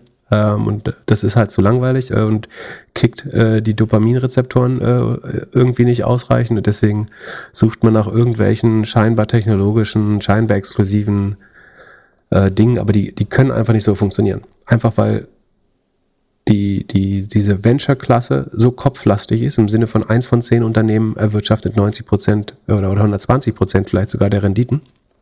Ähm, und wenn die einfach schon gar nicht diese Plattform in Betracht ziehen, dann kann man nur den Rest bekommen. Und Rest ist Eulen schießen, Reste ficken. Meine Meinung braucht man nicht. So, jetzt habe ich es doch viel länger erzählt, als ich wollte. Genau, und ein, einen kleinen Fehler hast du gemacht. Bei Vanguard äh, zahlt man keine Zinsen, sondern Gebühren. Achso, ich meinte ja TER, Total Expense Ratio oder eben Gebühren, ja. Es handelt sich hierbei nicht um Anlageberatung. Man sollte aufgrund des Gehörten keine Kauf- und Verkaufsentscheidungen zu Aktien und anderen Wertpapieren treffen. Es besteht immer das Risiko eines Totalverlustes. Solltet ihr dennoch aufgrund der Informationen im Podcast handeln, handelt ihr stets auf eigenes Risiko und wir können unmöglich für etwaige Verluste haften. Alles könnt ihr auch nochmal unter doppelgänger.io slash Disclaimer nachlesen. Lass uns bei Pflaumen bleiben. Äh, erklär mir, wie die Woche bei Farfetch war. Erklär du, du mir vorher nochmal, ich muss hier einen kleinen Schluck Tee trinken kurz. Erklär du mir nochmal kurz deine Investmenthypothese für Farfetch vorher. Äh, es war eine Zeit, da habe ich gedacht, ich müsste mich besser mit Aktien auskennen und äh, ein Podcast wäre eine gute Idee dafür. Und da kamen auf einmal diese ganzen Einzelaktien und hier und da habe ich so ein paar ich würde sagen, Anfängerfehler gemacht und Sachen gekauft, wo ich mal auf einen Podcaster, mal auf einen Freund, mal auf einen amerikanischen Podcaster gehört habe und das ein oder andere gekauft habe. Und äh, Farfetch, äh, Marktplatz äh, für Luxusgüter, äh, Klamotten, den habe ich gekauft, äh, ja, weil ein Bekannter meinte, guck dir das mal an. Und das lief ja auch ganz gut. Äh, falls du Seid ihr noch Freunde? Äh, ja, schon, aber er, muss jetzt fürs Essen zahlen. Äh, es ist einer der Kandidaten, mit dem wir zusammen Schiffcontainer gezählt haben. Da äh, kriegst du so, kannst du dir überlegen, wer, wer es wahrscheinlich war. Ja, äh, das hängt, äh, ich habe noch so, so ein paar Reminder in meinem Portfolio, die lasse ich auch noch da. Ich habe gedacht, die Woche hat ganz gut angefangen. Der CEO will das Ding private nehmen. Äh, äh, aber ja, die, die, die Woche ist dann äh, nicht so gut weitergelaufen. Ja, ist die erste Aktie, die nach dem Ticken Private 50% verliert, auf jeden Fall. ähm, ja, also wer sich fragt, warum, äh, sagen, um Philipp Glöckler Gefallen zu machen, habe ich Farfetch ja auch vor langer Zeit schon unser Sheet aufgenommen. Und wer sich fragt, warum die Karte, obwohl der Earnings-Termin schon ist, noch auf Rot steht, ist, weil Farfetch kurzfristig beschlossen hat, ihr, uns, äh, ihre Zahlen nicht mit uns zu teilen. Ja, es war doppelte Arbeit für mich, weil ich habe am Montag schon reingeschrieben, dass die Earnings von denen kommen und äh, dann kam am Dienstag oder am Mittwoch die Nachricht, ja, wir, wir, machen keine Earnings heute, diese Woche. Okay, äh, für die Leute, die die Komik daran nicht verstanden haben, das hat Glückler gerade als doppelte Arbeit bezeichnet, dass er eine kleine Registerkarte in Trello zweimal bearbeiten musste. Ja? So hart ist der Job als Podcaster. Und, und hart und schlecht bezahlt, kann ich nur sagen. Also, wenn ihr, wenn ihr sagen, schreibt ruhig nur eine nette Apple-Bewertung äh, für einen Glöcklein dafür, dass er jeden Tag so unermüdlich arbeitet hier äh, und in Trello Karten von links nach rechts verschiebt. Ähm, so, aber zu Farfetch. Ja, was passiert da eigentlich? Also die waren am Höhepunkt mal 23 Milliarden wert, wahrscheinlich da, wo du eingestiegen bist. nee, nee, nee, nee, ähm, nee, ich bin da sehr früh rein, aber nee, also und, und, sind, ah, du bist ein früh, hast ganz früh gerochen. Ähm, okay, dann bist du vielleicht beim IPO rein, dann hast du trotzdem noch 95 Prozent verloren. Äh, wenn du am Höhepunkt rein bist, sagen bist du ins 40. Stockwerk bei 23 Milliarden eingestiegen äh, und dann durchs Fenster raus auf 400 Milliarden äh, runter. 400 äh, Millionen, äh, natürlich. Ähm, das sind minus, das sind auch minus 95 Prozent, oder? Nee, mehr zwei, es sind ja nur zwei Prozent, die übrig bleiben. Also sind es minus 98 Prozent. Genau, aber muss man sich auch fragen, wie das an die Börse konnte eigentlich, oder? Ähm, ja, wie das so hochgejubelt wurde. Das ist ja die Frage. Ja. Ähm, also die hatten zum Zeitpunkt des, das erste Quartal, was ich, obwohl im ersten Quartal, was ich hier habe, hatten sie nur minus 15 Prozent operative Marge. Das geht ja fast noch. Und da sind sie, achso, da habe ich kein Wachstum. Ähm, also ich habe einstellig gekauft. Von daher ist es trotzdem schmerzhaft, aber nicht ganz so schmerzhaft. okay, das ist. Also einstellig. Das musst du mit dir selber verhandeln und äh, deinen Haushaltsmitgliedern. Ähm, aber also die Frage, warum kamen jetzt keine Earnings? Ich würde sagen so, weil Farfetch äh, zwei Wochen vor Signa ist. Also das Problem ist, sie haben, also fairerweise, während Corona 2021 sind sie in den besten Quartalen mal beim Umsatz um 33 Prozent gewachsen. Also als man offline keine Luxusmode mehr kaufen konnte. Fairerweise, es gab auch keinen großen Markt für Luxus damals, weil du es nirgendwo tragen konntest, weil du nicht raus durftest, aber vielleicht möchtest du ja einen Luxus-Schlafanzug kaufen oder so. Aber als die Läden geschlossen hatten, hat Farfetch es immer geschafft, um 33 Prozent äh, zu wachsen und gesagt, let's do an IPO. Und dann ist es runtergegangen von 33 auf 23, 6 Prozent, dann nochmal 10, 2 Prozent, dann minus 6 Prozent, dann 8 Prozent Wachstum, jetzt minus 1,3. Also im Moment ist das Revenue, oder letztes Quartal sind sie um minus 1,3 Prozent geschrumpft gegenüber dem Vorjahr auf einer so 500, 572 Millionen äh, Umsatz im äh, Quartal. Dann äh, dem gegenüber stehen aber noch sagen äh, die Cost of Revenues. Äh, also sie handeln selber, sind auch Marktplatz. Das geht so ein bisschen durcheinander. Also es geht nicht durcheinander, sondern es gibt Sie sind eine Digital-Plattform für Third Parties, also ähm, so wie eine Bauti oder Amazon auch, dass sie dann oder Zalando oder Kaufland oder was auch immer, dass sie Ware weiterverkaufen im Händlerauftrag. Ähm, das sogenannte Third-Party-Geschäft, äh, das äh, ist tendenziell, obwohl nee, ist nicht so besser. Dann First Party ist, was sie selber einkaufen. Ähm, und dann gibt es noch so ein bisschen Fulfillment, äh, das sie abrechnen und und und. Und auf jeden Fall ist die Rohmarge dann schon nur äh, rund 42 Prozent zuletzt und dann kommen halt nochmal 470, 471 Millionen an Kosten hinterher und so war das operative Ergebnis hat sich immer weiter verschlechtert eigentlich seit Corona. Also es, zu besten Zeiten waren wir mal bei minus 13,5 Prozent. Ähm, da hätte man sagen können, da sind sie immerhin noch äh, 23 Prozent gewachsen und haben nur noch minus 13,5 Prozent Verlust gemacht. Das ist Q4 21. Aber inzwischen ist halt so, dass sie nicht mehr wachsen, ganz leicht schrumpfen und minus 40 Prozent operatives Ergebnis machen.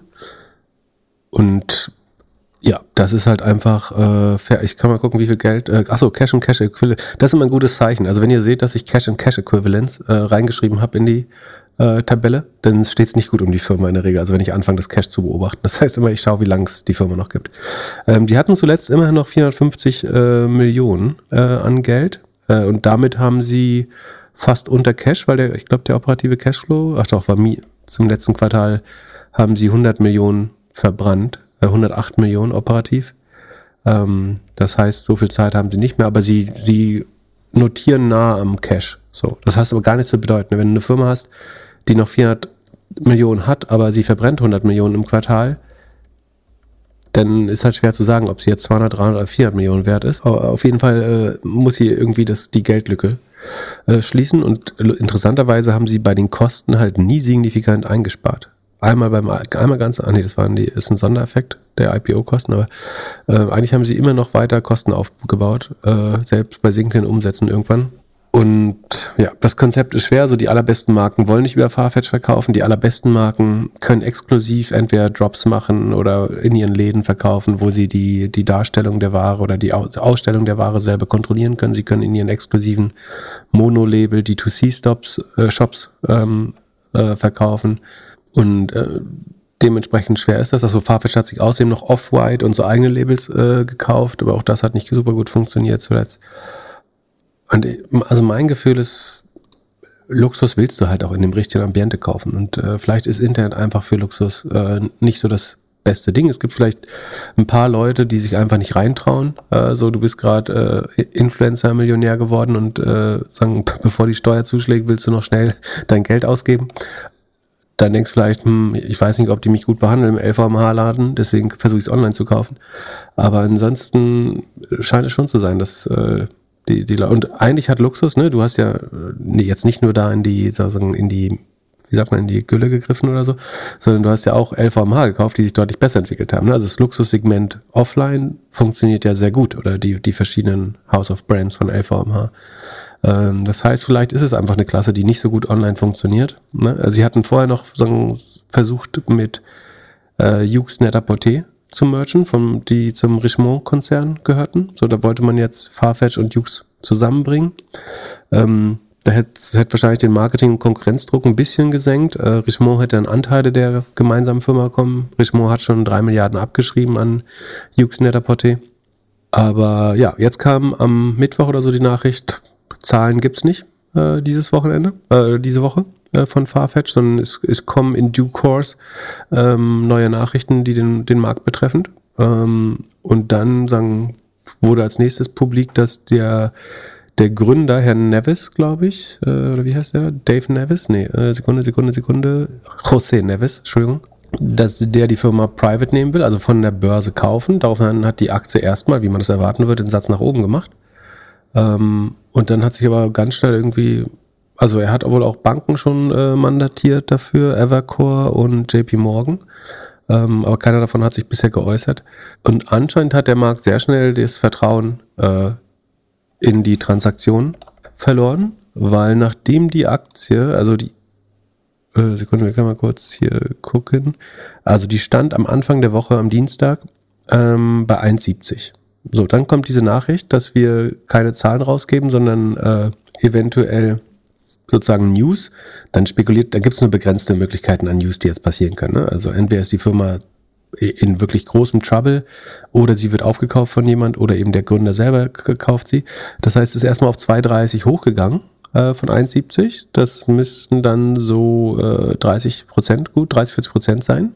Und dann ist sie aber kurz darauf einfach auf 1 Dollar äh, runtergefallen. Und das ist eben nicht so einfach, wie du denkst, weil es hätte genauso gut zu einem äh, Farfetch hat aufgrund der desolaten Finanzlage natürlich einen hohen Short-Anteil äh, gehabt. Und diese Shortseller, wenn die kalt erwischt werden, müssten die alle nachkaufen. Äh, und dann hätte der Kurs auch ganz schnell auf drei vier Dollar hochballern können, äh, theoretisch. Aber so offenbar glaubt niemand so richtig die Take-in-Private-Story.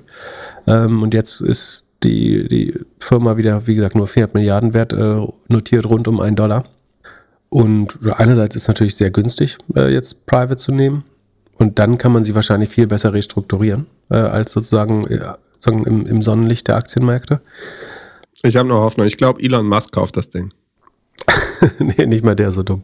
Ähm, also dumm ist der eh nicht, aber ja, ich habe wenig Hoffnung. Also ich hatte noch, war glaube ich nie ein äh, Fan von Farfetch, äh, einfach weil die Zahlen, sagen bis auf die ersten Quartale wirklich, und selbst da war es nie so richtig, richtig gut. Ähm, ähm, und ich habe mir mal ähnliche sagen, Geschäfte angeschaut und dann weiß, dass das einigermaßen äh, schwer ist. Wie gesagt, Richemont wird auch einen Grund haben, warum er, warum sie Jux, äh, ich kann mal gucken, was Jux äh, zuletzt äh, gemacht hat. Achso, waren die gar nicht notiert? Oder gelten die schon als absorbiert? Weiß ich nicht. Dann können wir nach äh, Mai Theresa schauen. Ähm, die haben seit dem Börsen, die sind mal für 35, für 34 an die Börse gekommen, sind jetzt auch 90 Prozent weniger wert. Münchner Unternehmen, die auch Marktplatz für Fashion ähm, oder Marktplatz und Eigenhandel, glaube ich, für Fashion machen, notieren bei 0,3 mal Umsatz, äh, sind allerdings operativ äh, positiv, knapp, äh, und wachsen sogar ein bisschen. Dafür sind sie ja fast. Also ich habe jetzt nur Yahoo geguckt, muss man nochmal genau in die Zahlen schauen, aber denen, die scheinen einigermaßen zumindest klar zu kommen mit dem Modell. Die wachsen mit 16,5 Prozent laut Yahoo äh, und haben eine kleine operative Marge, sind aber, glaube ich, ein bisschen verschuldet noch und haben deswegen nach Finanzergebnis, äh, achso, Schulden kann ich ja auch hier nachgucken, aber gar nicht so viel. Obwohl, bei den Zinsen gerade ja, passt. Genau, schweres Segment. Aber und man sieht so ein bisschen auch, dass ähm, in so Hype-Phasen und sagen, wenn das IPO-Fenster nicht nur offen ist, sondern die, die Wand aus dem Haus rausgerissen ist und jeder durch kann, ähm, deshalb natürlich auch mal ein bisschen Quatsch mit angedreht wird. Äh, obwohl es hätte ja auch funktionieren können. Aber Was würdest du einem anonymen Podcast-Kollegen jetzt empfehlen? Schnell verkaufen, halten, bis es weg ist? Also je nachdem, wenn es noch ein vierstelliger Betrag ist, dann äh, also auch da muss jeder seine eigene Entscheidung treffen. Äh, aber ich würde sagen, wenn es kein vierstelliger Betrag ist, dann würde ich mir die Aktien liefern lassen und äh, an die Wand hängen. Und ansonsten äh, musst halt überlegen, ob du glaubst, die Firma ist noch 400 Millionen wert. Ähm, kann, wie gesagt, sein, wenn er es jetzt wirklich private nimmt, kriegst du vielleicht nochmal 20, 30 Prozent Prämie. Ich kann mir schon vorstellen, dass Leute glauben, dass man das auch besser. Also ich meine, dass die Kosten hier überhaupt nicht groß angefasst worden sind, das spricht ja so ein bisschen dafür, dass man da eventuell mal hätte was machen können. Obwohl doch jetzt im letzten Quartal sind sie ein bisschen, warum, warum sind hier. Naja, wenn er das Ding privat nehmen möchte, wird das ja jetzt nicht optimieren. Dann wird es optimieren, wenn das Ding, wenn er das Ding hat. Ja, genau. Ich bin mir schon sicher, dass das mit einem Drittel weniger Kosten, ich meine, das reicht leider nicht, ein Drittel Kosten abzubauen. Aber ja, ich habe da keinen guten Tipp äh, für, ehrlich gesagt. Ich halte Ich habe äh, so drei, vier von den für meinen also Sta Startup-Investments. Ich, der einfache Tipp ist, ich würde heute nicht in die Aktie investieren, deswegen würde ich sie auch nicht besitzen wollen. Aber, ja gut, im Nachhinein ja. ist man immer schlauer. Das, äh, ja, aber du entscheidest jeden Tag neu und du hast jetzt neue Informationen, nämlich dass sie einfach seit acht Quartalen nicht viel Sinnvolles gemacht haben. Ja, aber die Information. Und ihre Lage hat sich, also du, du kannst jetzt sagen, das letzte Jahr war irgendwie E-Commerce schwach oder so, aber ja, aber die, also es wird, es war teilweise ein Problem, dass irgendwie nicht mehr gereist wird und so, aber. Ja, aber Reisen kann ja. Es ist so ein bisschen, die verlieren in jeder Phase. So, während in Corona verlieren sie, weil die Leute nichts tragen können, nach Corona, weil der E-Commerce abebbt, jetzt, weil die Leute wieder reisen und offline einkaufen, so mag ich nicht so eine Geschäfte, die egal wie die Wirtschaft läuft, scheiße. Ich mag Geschäfte wie Preisvergleiche, die, wenn es gut läuft, kaufen die Leute mehr, wenn es schlecht läuft, vergleichen sie mehr. Das finde ich ein gutes Modell. Ja, hättest du mir mal vor 250 Folgen ausreden sollen, die Aktie. Du hörst ja nicht auf mich. Ich, ey, hör dir die erste Folge. Sekunde, Sekunde hier. hier komm, pass mal auf. Ich sehe, dank des netten Kollegen, der für uns Doppelgänger.ai gebaut hat, suche ich jetzt mal, wann wir das erste Mal über Farfetch geredet haben. Wahrscheinlich Folge 20. Hast du schon recherchiert? Äh, ich habe kurz mal geguckt, was hier bei mir im Notion-Board drin ist. Aber ich, ich habe mich ja auch mal kurz als Gewinner gefühlt, weil die äh, nach, gut nach oben gelaufen ist. Ich meine, der, der Podcast hier hat ja einen Bildungsauftrag äh, und äh, den Einzelaktienbildungsauftrag habe ich hiermit erfüllt. Äh, Und die haben ja ein IPO gemacht, bevor Corona und alles kam. Ne? Also ich glaube, ich habe zum guten Zeitpunkt gekauft und zum schlechten beziehungsweise nie verkauft. Das war mein Fehler. also in Folge 7 haben wir schon drüber gesprochen. Da habe ich nur sozusagen darauf hingewiesen, dass die, die Marken äh, nicht so heiß drauf sind, die Top-Marken, mit denen zu arbeiten.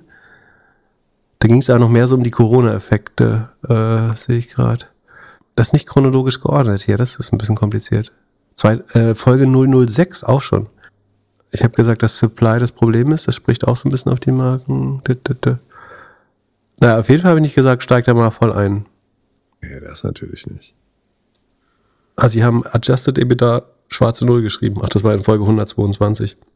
Naja, Ich hätte- ich hätte gerne so eine- glaube ich, nicht eine Folge finden, wo ich gesagt habe, Farfetch ist ein geiles auf jeden. Fall nicht. Das ist äh, 100% mein Verschulden. Aber ich, ich hätte gerne so eine, so, so eine schöne Grafik, wo man am Aktienkurs sehen kann, welche Folge das ist, was dort gesagt wurde. Aber ich baue keine Produkte mehr. Weil du willst ja deine Arbeit nicht nochmal verdoppeln, bestimmt. so, ähm, was haben wir, also das, das war jetzt, das, das Gute ist, das sind die einzigen schlechten News der Woche. Alle anderen Aktien haben sich sehr gut entwickelt eigentlich. Ja, außer du hast UiPath geschortet. Ja, äh, genau. Äh, aber das, wie gesagt, die darunter liegenden Aktien haben sich äh, gut äh, entwickelt, prinzipiell. Äh, erklär mir mal, warum sich Cloudflare so gut entwickelt hat. Gibt es, glaube ich, gar keinen so speziellen äh, Grund für. Also einerseits sagen, weil alles Software sich ganz gut entwickelt hat. Ähm, dann, weil sie, Cloudflare ist ja auch immer so ein bisschen priced for perfection, also äh, liefern in der Regel sehr gute Zahlen oder übererfüllen die Zahlen. Äh, gleichzeitig sind sie auch sehr teuer. Ähm, und aber da sie es mehr oder weniger überraschenderweise wieder geschafft haben, die, die Zahlen zu schlagen, gute Zahlen rauszubringen, haben die Leute jetzt wieder in den Markt rein wollen. Unter anderem, also die einfache Antwort ist, warum Cloudflare gestiegen ist, weil mehr Leute es gekauft haben als, als verkauft haben. Ähm, und der Grund dafür ist, dass offensichtlich Leute wieder in den Softwaremarkt rein wollen und das als Qualitätsunternehmen sehen. Ähm, äh, es kamen ein paar Produktupdates wieder von Cloudflare, ähm, so AI-Worker. Ähm, der Matthew Prince ist sehr aktiv auf Twitter gerade wieder. Ähm, versucht so ein bisschen das Narrativ zu spinnen, dass AI auch on the edge, also ni- nicht nur in der Cloud stattfinden wird äh, und nicht auf den Endgeräten der und nicht nur auf den Endgeräten der Kunden, sondern auch on the edge sozusagen, also da, wo im Moment die Webseiten an dich ausgeliefert werden. Das ist ja das Kerngeschäft von Cloudflare, dass auch dort AI quasi äh, passieren wird und dass sie damit ein, auch ein Profiteur werden. Dann haben sie ähm, Cloudflare hat ja so ein Modell, was also was inzwischen ganz viele Use Cases abdeckt, aber die zwei Grund-Use Cases waren ja immer so, einerseits dafür zu sorgen, dass Webseiten sehr schnell und belastbar äh, ausgeliefert werden oder Webseiten und Inhalte ähm, und das andere so ein bisschen Cyber Security äh, Abwehr auch, also insbesondere von DOS-Attacken. Ne? Also das war so eine Art Load Balancer, for, Load Balancer for everyone. Also du kannst deine Website über den DNS-Server von Cloudflare laufen lassen und wenn dich gerade irgendwie äh, der Typ aus der 3B versucht, deine private Webseite äh, zu DDoSen, ähm, dann bist du da damit relativ sicher gewesen. Äh, sozusagen, das heißt, sie haben auch so eine Art Security-Effekt. Ähm, und äh, was die anderen News, die es gab sozusagen diese Woche, war, dass sie äh, sagen, eine der, der ihrer Meinung nach größten Bedrohungen, die man jemals gesehen hat, äh, sozusagen abgewehrt haben. Äh, wo es ein Attack, Attacker, ich weiß nicht mehr, was es war, aber sagen, es war ein groß angelegter Angriff, glaube ich, sagen, auf Infrastruktur im, im Netz. Und den konnten sie für ihre Kunden zumindest sehr gut, äh, also A, als erster, glaube ich, identifizieren ähm, und dann auch äh, sagen, ihre Kunden sehr gut dagegen absichern. Also ich glaube, so ein bisschen, bisschen die Mischung der Marktlage, ähm, dann auch so, dass das Zinsszenario sich so ein bisschen, die langfristige Zinskurve sich, glaube ich, ein bisschen nach unten entwickelt und da Cloudflares Gewinne überwiegend in der Zukunft liegen. Also die erwirtschaften ordentlich Cashflow, muss man sich keine Sorgen machen. Aber die, die großen Gewinne in Anführungsstrichen liegen noch in der Zukunft. Das heißt, Effekt aus Zinsen, Markt insgesamt, ähm, gute Zahlen, die verdaut sind ähm, und äh, vielleicht auch ein bisschen gute PR, die sie machen. Ich glaube 30 Prozent oder so haben sie jetzt zugelegt in den letzten Tagen. Und CrowdStrike sieht auch ganz gut aus. Genau, CrowdStrike äh, ist auch geupdatet im Sheet. Die haben äh, jetzt jüngst reported, ich glaube am Dienstag oder Mittwoch. Ähm, CrowdStrike ist auch ein Security-Anbieter, äh, Enterprise Security-Lösung. Wachsen noch mit 35 äh, Prozent nach 37 im Vorquartal äh, und sagen in ihren besten Quartalen, so vor drei Jahren waren sie mal über 80, äh, sehr schnell wachsend und haben sich sagen, so wie das der Gang der Dinge ist, verlangsamt sich das ein bisschen, aber ähm, in einer vollkommen akzeptablen Geschwindigkeit, äh, würde ich sagen. Ähm, schön, dass sagen, die Kosten, die Kosten der Leistungserstellung, Cost of Revenue, nur um 23 Prozent gestiegen sind. Ähm, und damit hat sich der Rohertrag sagen, überproportional entwickelt, ist auf äh, um 40 Prozent gestiegen. Und die Rohertragsmarge, Gross Margin, hat sich äh, erheblich verbessert nochmal dadurch, äh, von 72,8 auf 75,2 Prozent äh, und damit um 2,4 äh, Prozentpunkte äh, erhöht. Also ist für Software wirklich nochmal auch ein ordentlicher. Also sie schaffen es ganz gut, dass der Umsatz schneller steigt als die, als die COX gerade, was gut ist für die Rohmarge. Äh, bewegen sich, also sie würden jetzt wahrscheinlich sagen, Non-Gap, also ohne Aktienoptionen äh, und Abschreibungen, hätten sie schon 80 Prozent äh, Rohmarge. Mit Gap, äh, nach Gap, mit inklusive der Aktienoption, äh, sind sie bei 75 äh, Prozent äh, und sagen auf einem guten Weg der Verbesserung. Letztes Jahr hat das ein bisschen gelitten. Die sonstigen Kosten wachsen auch nur mit 23 Prozent. Und dadurch, wie gesagt, weil der Umsatz schneller wächst und die Rohmarge sogar noch schneller, verbessert sich das Ergebnis und sie haben das erste Mal nach Gap schwarze Zahlen geschrieben. Also äh, ja, kann ich hier mal Loss from Operations in Income from Operations äh, feierlich ändern. Ähm, machen drei Millionen bei, bei 786 Millionen Umsatz machen sie ganze 3 Millionen äh, Gewinn. Ähm, das wie gesagt nach Gap und weil äh, CrowdStrike allein Share-Based Compensation im Wert von 600 Millionen im Jahr an ihre äh, Mitarbeiter rausgibt, ähm, ist der positive Cashflow eigentlich schon deutlich äh, größer. Also Free Cashflow war im Q4, äh, das ist kumuliert, nehme ich an. Der Free Cashflow ist nicht kumuliert, sondern wirklich nur für dieses Quartal. Ähm, schreibe ich das mal dazu, damit ich es nächstes Mal weiß. Je nach Firma wird es immer sagen für Year-to-Date berechnet oder fürs aktuelle Quartal, also die letzten drei Monate. Ähm, also es hätte jetzt neun Monate oder drei Monate sein können, aber das ist der Cashflow nur des letzten Quartals. Der ist bei 240 Millionen. Also sie machen nach Gap nur drei Millionen Gewinn, aber tatsächlich generieren sie Cash äh, in Höhe von 240 Millionen. Äh, warum das so ist, äh, zwei Hauptgründe. Der eine Grund ist die ähm, Share-Based Compensation, wie gesagt, Mitarbeiteroptionen in Höhe von, was habe ich gesagt, 160 Millionen. Äh, dann bleiben ja aber noch 80 übrig. Und die sind wahrscheinlich einfach, dass sozusagen die Rechnungsstellung vor der Umsatzverbuchung ist. Also die Kunden zahlen im Zweifel ein bisschen im Voraus. Dadurch entsteht ein positiver Kapitalfluss, Cash-Effekt. Und ähm, das Revenue kann aber erst nach und nach recognized oder sagen, verbucht werden. Deswegen kann der Cashflow da deutlich höher sein. Ähm, und ganz langfristig gleicht sich das irgendwie ein bisschen an, äh, sicherlich, aber trotzdem ist natürlich schön, dass sie auch nach Gap äh, jetzt über alle Zweifel erhaben sind und äh, Break-Even sind. Äh, das ist das erste Mal.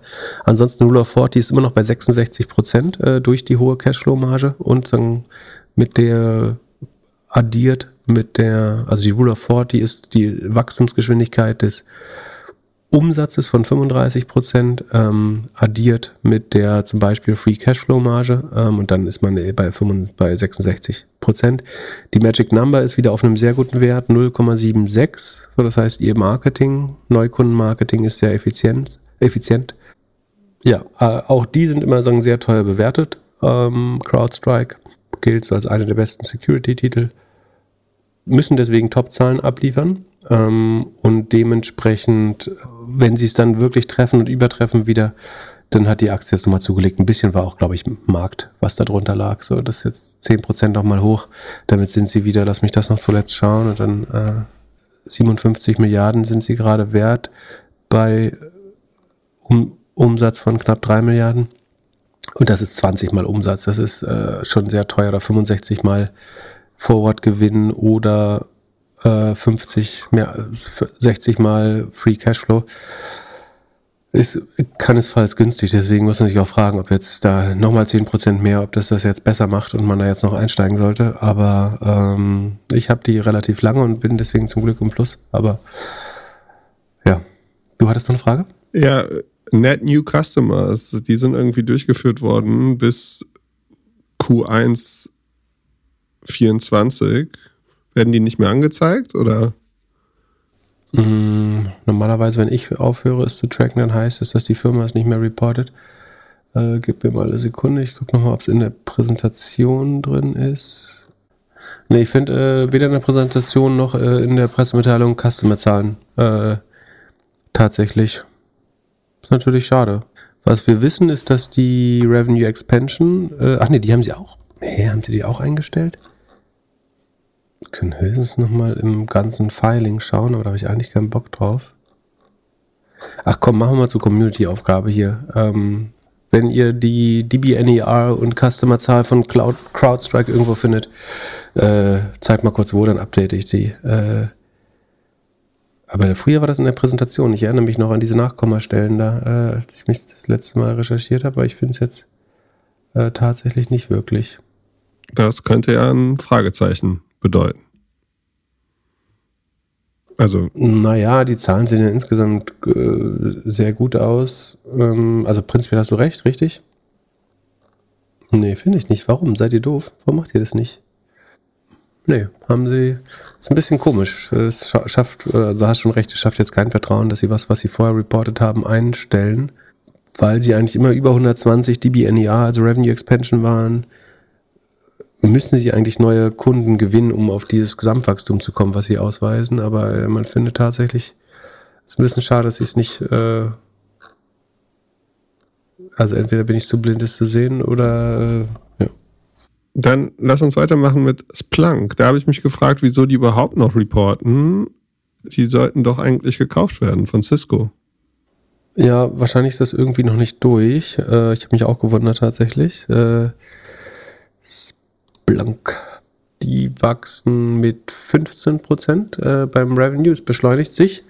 Ähm, die sind gerade in so einer Transition von äh, Lizenzgeschäft und Servicegeschäft zu äh, Cloud Revenue und das Cloud Revenue dann treibt das Wachstum mit 25,5 Prozent. Äh, Gesamtwachstum ist knapp 15 Prozent. Äh, Rohmarge hat sich nochmal verbessert um zwei Prozentpunkte. Und äh, der Hebel ist so groß. Warum ist der so groß? Ja, weil sie die Kosten nur um 4% gesteigert haben, also die operativen Ausgaben, ähm, sind sie von minus 20 auf plus 83 Millionen äh, beim Ergebnis umgeschwungen. Also deutlich, also nicht nur Break-Even, sondern gleich mal äh, mit 8% operative Marge sozusagen in ihr profitables Zeitalter gestartet. Genau, das sieht ganz ordentlich aus. Das Lizenzgeschäft ist das, welches Geschäft ist hier das? Äh, eins ist sehr, ja, das Lizenzgeschäft ist sehr zyklisch, da wird am, oder saisonal, ähm, da wird im Q4 nochmal richtig was dazu kommen. Im Q4 werden sie wahrscheinlich dann richtig, richtig viel Geld machen. Äh, ansonsten sind auch, machen auch die unheimlich viel äh, freien Cashflow äh, schon. Ähm, aber ist sozusagen nicht mehr so interessant, weil sie weil in Zukunft, äh, sie werden gekauft von, wer hat es nochmal gekauft? Cisco. Cisco, genau. Äh, Elastic hat auch äh, so mehr oder weniger direkter Konkurrent. Elastic äh, hat auch neue Zahlen rausgebracht. Äh, ist im Sheet, werden wir jetzt nicht drauf eingehen. Und dann haben wir noch Okta, glaube ich. Ach nee, äh, Salesforce machen wir erstmal. Bisschen hier nach Relevanz gehen. Die haben auch wieder überrascht, ne? Plus 9% oder so. Genau, es sind alle so rund 10% gestiegen einfach. Äh, also Software sieht jetzt gemessen an den letzten Zahlen schon sehr so über den äh, positiven Sinne über den Jordan äh, also haben es ein bisschen geschafft, äh, haben alle positiv überrascht ähm, oder wurde zumindest vom Markt äh, positiv äh, bewertet. Bei äh, Salesforce wächst der Umsatz um 11,3 Prozent. Das ist eigentlich genau wie in zwei Vorquartalen äh, sehr stabil. Ich glaube, sie hatten mal ein bisschen gewarnt vor so einer Softness Richtung Ende des Jahres, aber sie hatten, glaube ich, ein bisschen gewarnt, dass es schwerer werden könnte, aber sie haben jetzt doch gute Zahlen. Ich glaube, sie haben die Prognose auch angepasst inzwischen fürs volle Jahr. Ähm, gleichzeitig haben sie ihre Kosten sehr gut im Griff. Äh, ihre sagen, Cost of Revenue steigen nämlich nur um 3%, ihre operativen Kosten sinken sogar um 5%. Ne? Die haben relevant Leute entlassen, habe ich den Headcount hier drin, äh, 11% weniger. Letztes Jahr noch 80.000 Leute, jetzt nur noch 71.000. Also managen ihre Kosten gut, äh, schaffen immerhin noch 11% Wachstum.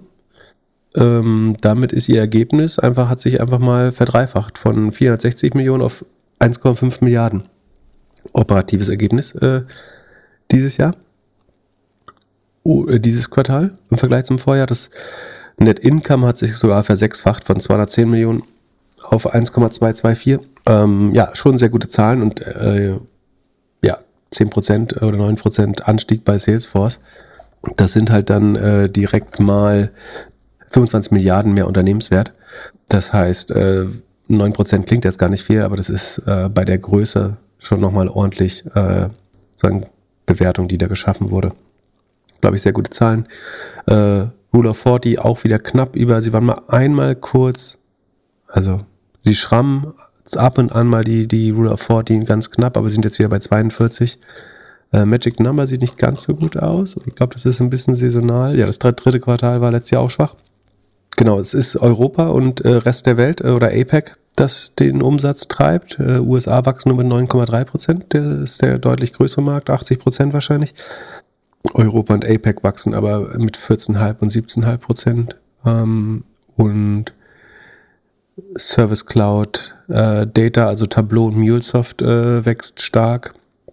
Marketing und Commerce Cloud wächst am langsamsten, ist vielleicht auch nicht überraschend, so dass die äh, was haben die gekauft? Ich hab's äh, Demandware oder Magento. Was ist an Salesforce gegangen? Demandware, glaube ich, ne? Und äh, Magento war bei Adobe oder so? Ja. Ähm, also ja, genau, in der E-Commerce Cloud sieht es ein bisschen langsamer aus. Da gibt es vielleicht Leute, die, also Accounts, die auch einfach wegfallen ähm, oder auf günstige Varianten umsteigen oder es hängt wahrscheinlich ein bisschen auch an der Ausgabedisziplin der E-Commercer. Aber äh, sehr gute Zahlen, wie gesagt, äh, Aktie 9% hoch, äh, ist bei 250 Milliard Millionen Market Cap äh, nicht von schlechten Eltern. Dann, dann äh, können wir noch Snowflake machen. Äh, mal Disclaimer, da habe ich glaube ich noch Anteile äh, dran. Ähm, du, du, du, Snowflake Cloud, äh, Data Warehouses oder Data Lakes in the Cloud. Ähm, kommt deswegen nicht ganz auf eine softwaretypische Rohmarge. Normalerweise versucht man sich ja den 80% Rohmarge anzunähern. Äh, Snowflake ist nur bei 69. Es liegt daran, dass sie einfach sehr, selber sehr hohe Hostingkosten haben äh, für die Produkte. Ne? Also sie hosten für den Kunden ähm, Daten in der Cloud, müssen quasi so viel Mehrwert erbringen, dass sie das deutlich teurer verkaufen können als das selber hosten äh, über, über ihren, ihre Software ähm, und sie schaffen es immerhin sozusagen in Richtung 70% Rohmarge kommen. Vielleicht, wenn sie sozusagen noch mehr Apps und Marketplace äh, und Software drumherum bauen, kommen sie vielleicht trotzdem auch irgendwann äh, Richtung 80% Ähm, oder wenn sie mehr und mehr die Cloud vielleicht sogar selber äh, posten, muss man mal sehen. Umsatz steigt noch um ähm, 32 Ihre Rohmarge steigt um, ist um ganze 3% gestiegen gegenüber dem Vorjahr und ihre OPEX sind um 34% gestiegen. Das heißt, eigentlich würde man sagen, ist jetzt nicht so geil, dass die operativen Ausgaben um 34% steigen und äh, der Umsatz nur um 32%. Aber dadurch, dass sich die Rohmarge verbessert, verbessert sich trotzdem das Ergebnis. Ähm, ich hätte gedacht, so dass die Zahlen nicht so gut aufgenommen werden, weil die operative Marge ähm, immer noch minus 35,5 Prozent war. Im Vorjahr waren es minus 37 Prozent. Also es verbessert sich nur, nur leicht. Ähm, und bei den Kosten äh, geben sie schon weiterhin Gas, RD, äh, also Forschung und Entwicklung, immer noch plus 57 Prozent Kosten gegenüber dem Vorjahr. Muss man ein bisschen aufpassen. Ähm, eigentlich würde man wollen, dass die, die Forschungs- und Entwicklungskosten jetzt nicht äh, so stark weiter skalieren, aber offenbar glauben sie, sie können noch sinnvolle Dinge bauen und investieren da äh, brutal in Entwicklung. Rule of 40 äh, ist inzwischen nur noch knapp über 40. Genau, immer noch 22 Prozent mehr Personal als im Vorjahr. Das ist gar nicht so einfach, aber immerhin sinkt die, also man sieht so ein bisschen Operating Leverage. Die Marketing Ratio äh, sinkt ein bisschen. Äh, die war mal sehr hoch bei Snowflake. Ähm, und sie generieren, generieren sie, ja, sie generieren auch schon äh, deutlich Cash. Äh, auch schon 450 Millionen positive, positiver Cashflow. Dieses Jahr ist einfach auch brutal hohe Share-Based Compensation. Äh, dieses Jahr schon 860 Millionen an Mitarbeiteroptionen rausgegeben. Würde man das jetzt vom Ergebnis abziehen, dann wären sie eigentlich schon profitabel quasi. Sollte man aber nicht, weil man natürlich verwässert wird. Ähm, Genau, der, der Markt hat mit schlechterem gerechnet. Wie gesagt, ich würde mir wünschen, dass sie ein bisschen sagen, mehr auf die Kosten achten. Ähm, aber sagen, sie sagen wahrscheinlich, Wachstum ist immer noch wichtiger. 32 Prozent ist natürlich auch noch ein überdurchschnittliches Wachstum. Ähm, Achso, die DBNER, das war immer sagen, die Revenue Expansion, da war Snowflake besonders gut. Ähm, die ist jetzt bei nur noch 135, hätte ich beinahe gesagt, aber es ist bestimmt, ach da, achso, Net Revenue Retention da. Ähm, genau, 135 war aber richtig. Ähm, die geht jetzt äh, sehr runter. Ne? Die ist in den letzten Jahren einfach bis auf einen Topwert von 178 mal äh, hochgestiegen. Äh, aber das 135 heißt, auch jetzt geben Kunden, die letztes Jahr einen Dollar ausgegeben haben, bei Snowflake äh, 1,35 Dollar aus. So, das ist immer noch ein absoluter Topwert. Ich glaube, es gibt kein Unternehmen, was mehr hat ähm, oder organisch mehr äh, Revenue aus dem Kunden rausholt jedes Jahr. Ähm, das heißt, äh, das treibt jetzt und äh, was man natürlich auch sieht, ist bei 135, 135 Prozent NRR und ein Gesamtwachstum von nur noch 32, äh, oder, ja, äh, ist das natürlich ein Großteil des Gesamtumsatzwachstums inzwischen. Äh, das heißt, dass eventuell auch Kunden auf günstigere Lösungen umsteigen oder aufhören, Snowflake ähm, zu nutzen, wobei die Kundenanzahl weiterhin noch steigt. Äh, um 22 äh, Prozent. Es kommen einfach kleinere Kunden dazu. Genau, aber auch die großen Kunden steigen. Die, äh, die Kunden mit über einer Million Umsatz im Jahr steigen um 52 Prozent. Ne? Also es ist jetzt nicht so, dass nur kleine Kunden das verwässern, sondern äh, ja. Ähm, wie gesagt, der Markt fand es gut, auch so rund 10 Prozent hoch, glaube ich. Generiert schon Cash, auch wenn das Gap-Ergebnis noch schwer negativ aussieht. Äh, man wird verwässert um 3% im Jahr ungefähr, aber weil die Bewertung so hoch ist. Das ist ja, haben wir schon ein paar Mal erklärt, glaube ich, das Für und Wider dieser Share-Based Compensation. Ich würde in diesem Fall zumindest jetzt dafür plädieren, dass wenn deine Firma bei 2,6 Milliarden Umsatz mit äh, 62 Milliarden bewertet ist, also auch hier mit dem 23-fachen des Umsatzes, natürlich würde ich meine Leute lieber in Aktien bezahlen. Äh, also Cash ist gerade wirklich wertvoll. Ne? Für Cash kriege ich 5% Zinsen. Und wenn Leute trotzdem noch glauben, dass meine Firma 23 mal den Umsatz wert ist, ähm, dann finde ich es als Investor eigentlich ganz gut, wenn die Leute mit Aktien bezahlt werden. In dieser eventuell so ein inflated Währung, äh, die die Bewertung von Snowflake ist, die immer noch äh, sehr hoch ist. Die war mal über 100 Milliarden wert, äh, sind jetzt 62, aber dann sieht man auch bei dem jetzigen Wachstumstempo, dann wachsen sie auch irgendwann in die 100 Milliarden wieder rein. Sekunde, ich schau mal, was der Höhepunkt war. Ja, waren fast mal 120 Milliarden waren sie mal wert. Aber wenn sie 30 Prozent wachsen, noch äh, zweieinhalb Jahre, dann sind sie ja wieder da. Könnten es, wie gesagt, Cash generieren sie schon, sie wachsen in die Bewertung rein, ein bisschen wird man verwässert auf dem Weg. Ähm, aber dann werden sie irgendwann vielleicht wieder bei 100 sein. Aber das, je langsamer sie wachsen, desto mehr wird das Revenue Multiple natürlich auch angepasst äh, werden. Äh, man kann sich aber schon überlegen, sozusagen, wenn Snowflake mal richtig groß wird, was es dann eventuell auch noch für Kostenhebel gibt. Äh, eventuell, wenn man mehr Sachen selber hostet. Äh, ich glaube, wenn ich mich recht erinnere, dass sie noch bei Hyperscalern hosten.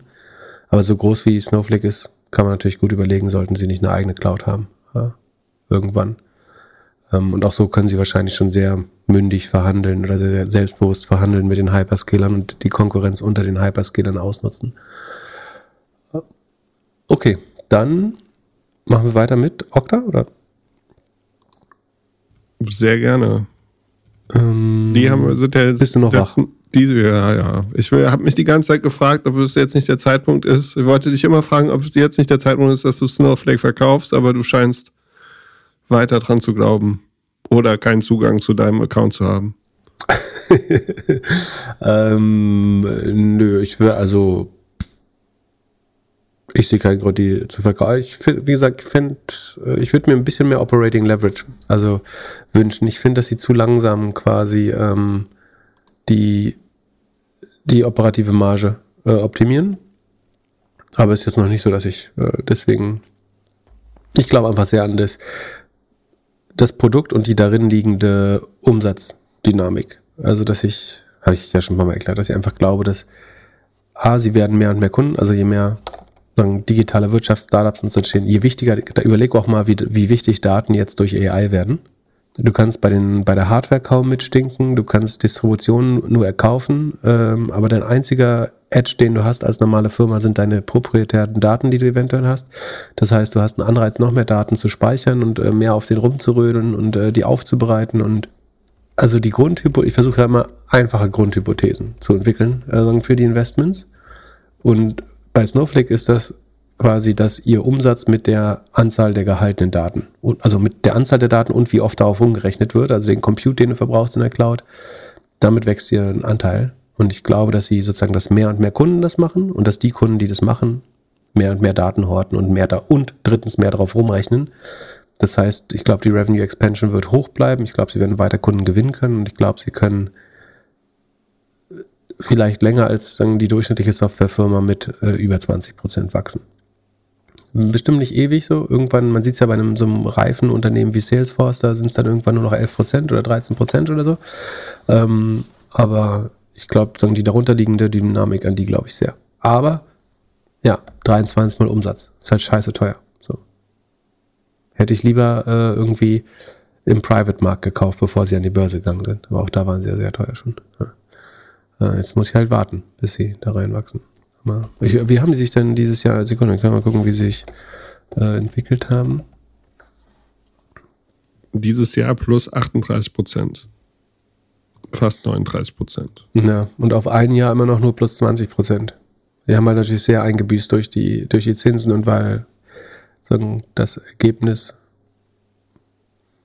wobei liegen die Gewinne dazu. Ja. Und im Private-Markt reinzugehen, wäre nicht wesentlich schlauer gewesen. Also IPO, seit IPO sind sie minus 22 Prozent. Ja, du weißt ja nicht, wo ich gekauft habe. Äh, ja, aber äh, hast du recht. Ähm, Okay, dann machen wir weiter mit Okta. So, das war äh, nach Farfetch die Firma, die die so eine zweitschlechteste Woche hast wahrscheinlich. Und nach äh, Signa vielleicht. Ähm, oh, da habe ich noch eine Nachfrage. Hast du November 2021 gekauft und bist jetzt minus 50 Prozent bei Snowflake und verkaufst deswegen nicht? Äh, ähm, Sekunde, ich kann mal, kriege ich das hier so schnell hin? Äh, hast du also auf jeden Fall mehr verloren als ich bei, bei Farfetch. Hey, wie kann ich denn mehr als du bei Farfetch verlieren? Ja. Das ist wohl kaum möglich. An, äh, aber ich, an, der, an bin, wir sind ein transparente Podcast, ich gucke jetzt nach. Nicht prozentual ähm, natürlich nicht. Gleich, bitte was? Prozentual natürlich nicht. Achso. Ach, wir rechnen jetzt in absoluten Beträgen, weil, weil du so viel äh, einsetzt in der Regel. Na nu? Ich finde jetzt bestimmt raus, dass ich die gar nicht mehr habe, äh, wenn die 10% hochgegangen sind. Ähm, da, da, da, da. Oh doch, das Depot sieht so aus, als wenn es hochgegangen wäre. Diese war eine gute Woche für Software. Ich glaube, es war auch die beste Woche seit langem für ARC. ARC hat, glaube ich, 30 Prozent oder so in einer Woche gemacht. Äh, also Kathy äh, Woods. Ähm, CrowdStrike bin ich knapp 70 Prozent im Plus. Cloudflare 250 Prozent wieder. Das ist auch ganz nett. Wow. Ähm, und Snowflake, oh, nur noch 22 Prozent im Minus. Äh, also mein Einstiegspreis ist 170 Euro. Das war jetzt nicht günstig, aber ja. Ansonsten Datadog bin ich auch noch 22 Prozent, aber das, das äh, war halt auch sauteuer und äh, naja, wenn, äh, ja, obwohl die Zinsen, ich glaube nicht, dass die Zinsen kurzfristig runterkommen. Ja. Naja. Lass so. uns zu Okta gehen. Okta hat schlechte Presse bekommen, hauptsächlich von Cloudflare, dass sie irgendwie nicht sicher wären. Wie war die Aktie? Wie waren die Earnings?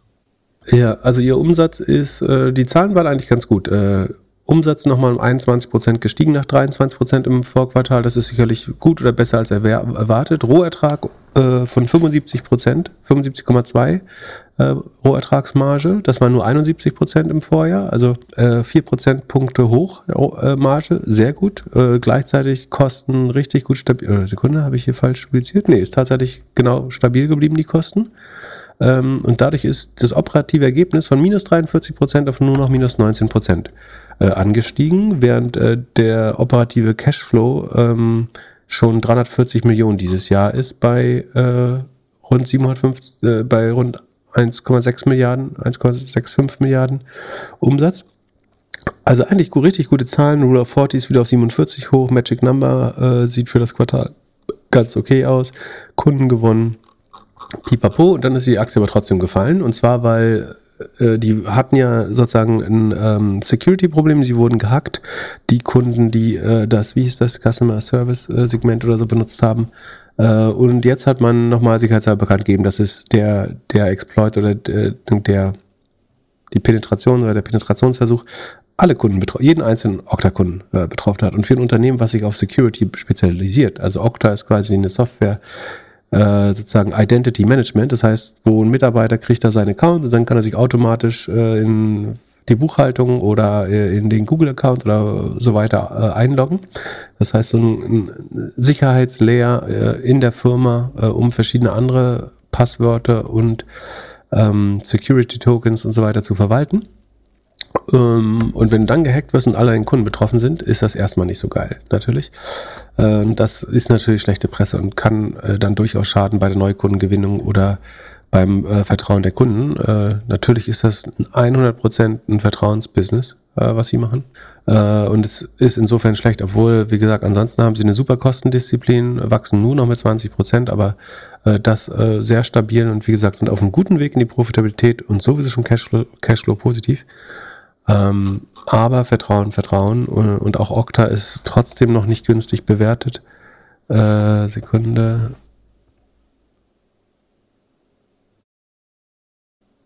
Sekunde, hä, was ist denn das Kürzel? Ach doch, äh, Okta. Ähm, Krass, die sind fast 11 Milliarden noch wert.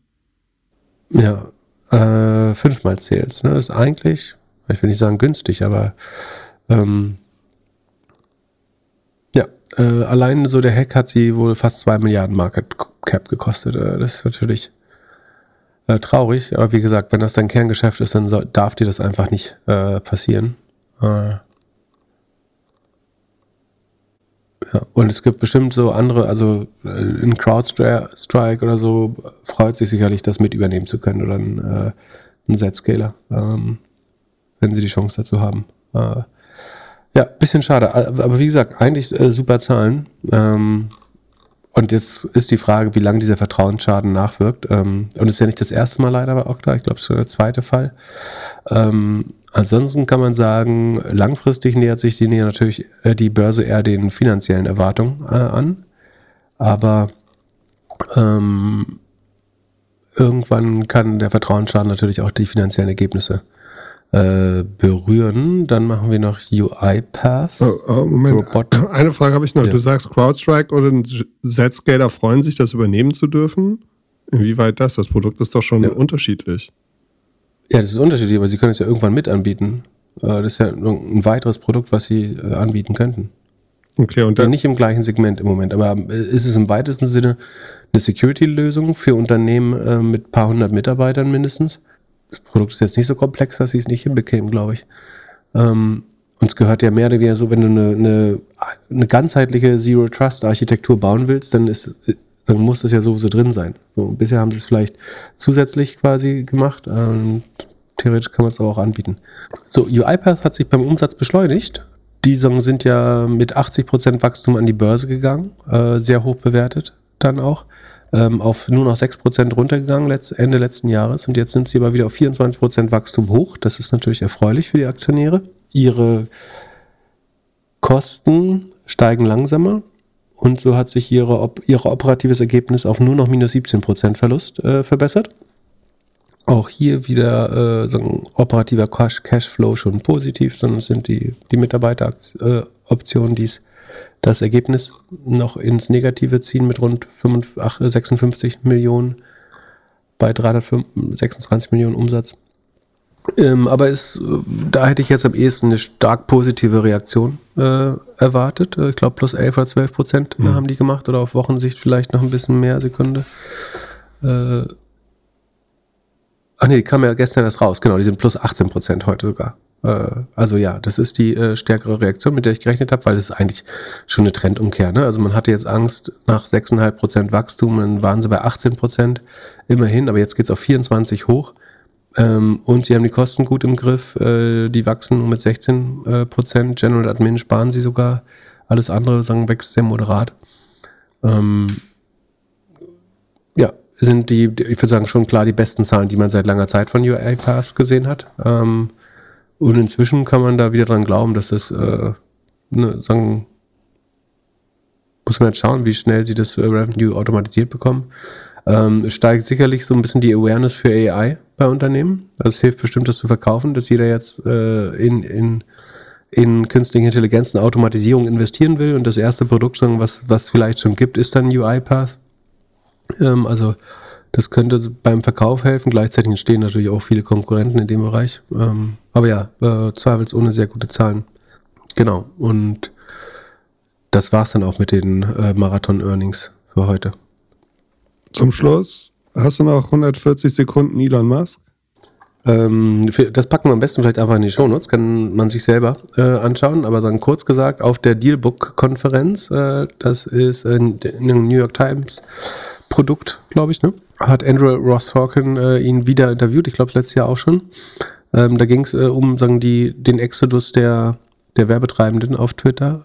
Elon Musk hat sich dann an die Werbetreibenden, die ihn verlassen, gewandt mit den Worten Go fuck yourself, sozusagen. Ähm, er hat das begründet, dass wenn Leute ihn erpressen wollen, mit, mit Geld sozusagen seine Rede, seine eigene Rede einzuschränken, ähm, äh, dass er darauf halt nicht gut reagiert. Und er hat dann mehrfach wiederholt und in aller Klarheit gesagt, go fuck, go fuck yourself. Und hat dann noch sagen, äh, Grüße an Bob ausgerichtet und meinte damit, glaube ich, Bob Iger, den Disney-Chef, sozusagen, der wahrscheinlich ein sehr relevanter Werbekunde für ihn ist, der das Budget zurückgezogen hat. In der ersten Reihe saß äh, Linda Jaccarino, ähm, die sagen, Berichten nach mit versteinertem Gesicht äh, das wahrgenommen hat und sich dann hinterher auf Twitter äh, gleich wieder äh, für ihn entschuldigt hat, ähm, mehr oder weniger weil die natürlich das Ganze mal fixen muss. Ähm, und was ich, also das alles sofern ja noch nicht besonders überraschend, also für jeden normalen CEO wäre es überraschend, für Elon Musk jetzt nicht besonders.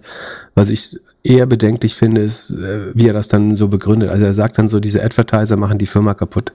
So ungefähr, die unterdrücken Free Speech und machen die Firma damit kaputt. Ähm, und das ist natürlich nicht, was passiert, sondern das erratische Handeln des CEOs ist, was die Advertiser wegtreibt. Äh, es ist nicht, dass die Advertiser sagen, wir wollen äh, Twitter oder X kaputt machen. Ähm, vorher haben sie ja Geld ausgegeben. Ähm, sondern es sind die, die Handlungen und äh, Verlautbarungen von Elon Musk, die dieses Risiko der Firma unnötigerweise sozusagen aufhalsen.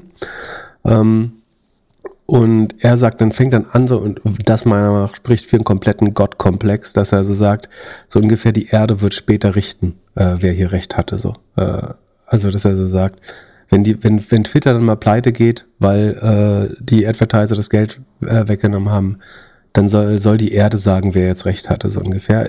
Und ich glaube, weil er sich 100% sicher ist, dass seine komische Twitter-Blase, mit der er sich nur noch umgibt, äh, ihm sagt, dass er der, der Heiland und Gott ist ähm, und das schon schaffen wird. Ähm, ich finde, es hat wieder sehr komische Züge, äh, wenn du so sagst, äh, so ungefähr die, die Geschichtsbücher werden spät, später über mich schreiben, dass ich hier alles richtig gemacht habe und die Advertiser schuld waren. Weil das ist vollkommen vermeidbarer Schaden, äh, den er sich da antut. Äh, ich glaube, er macht das äh, aus Überzeugung und das ist nicht böse meint, aber ähm, das allein, ich glaube, es gibt ihm nicht das Recht, so zu tun, als wenn die Leute, die sagen, ich möchte nicht auf einer Plattform werben, äh, wo ich dann entweder, wo, wo der CEO sich antisemitisch äußert äh, und die und Nazis äh, irgendwie, wo meine Werbung neben Nazi-Inhalt äh, erscheint. Das ist ihr, ihr freies Recht sozusagen. Das hat auch überhaupt nichts mit Free Speech zu tun, äh, einfach so. offenbar kann da ja jeder sagen, was er will, ähm, aber das heißt nicht, dass ich das mit meinem Werbegeld unterstützen muss. Ähm, und den dann diese Täter-Opfer-Umkehr zu machen äh, und zu sagen, die Werbetreibenden ähm, machen hier äh, mehr oder weniger mit Absicht die Plattform kaputt und äh, die Welt wird es ihnen in, äh, danken irgendwann äh, oder eben nicht, finde ich äh, sehr komische Sichtweise. Ja. Ansonsten, es rollen die ersten Cybertrucks äh, vor, vom Band. Äh, am Ende des Jahres, sozusagen gemäß den jetzigen Hochrechnungen der Produktion, hat die Finan Financial Times oder die Alphaville-Kolumne äh, berechnet, dass das Verhältnis von Cybertruck Presseartikeln zu gelieferten Cybertrucks bei 219 zu 1 steht.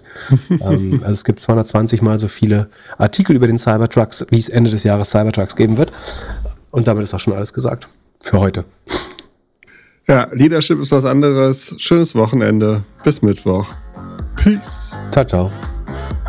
Der Doppelgänger Tech Talk Podcast ist ein Projekt von Philipp Klöckner und Philipp Glöckler, recherchiert von uns und produziert von Jan aus dem Off. Weiter diskutieren kannst du in unserer Doppelgänger Discord Community. Fragen und Anfragen kannst du uns gerne per Mail an podcast.doppelgänger.io schicken. Unsere aktuellen Werbepartner findest du in unseren Shownotes. Vielen Dank, schönes Wochenende und bis Mittwoch.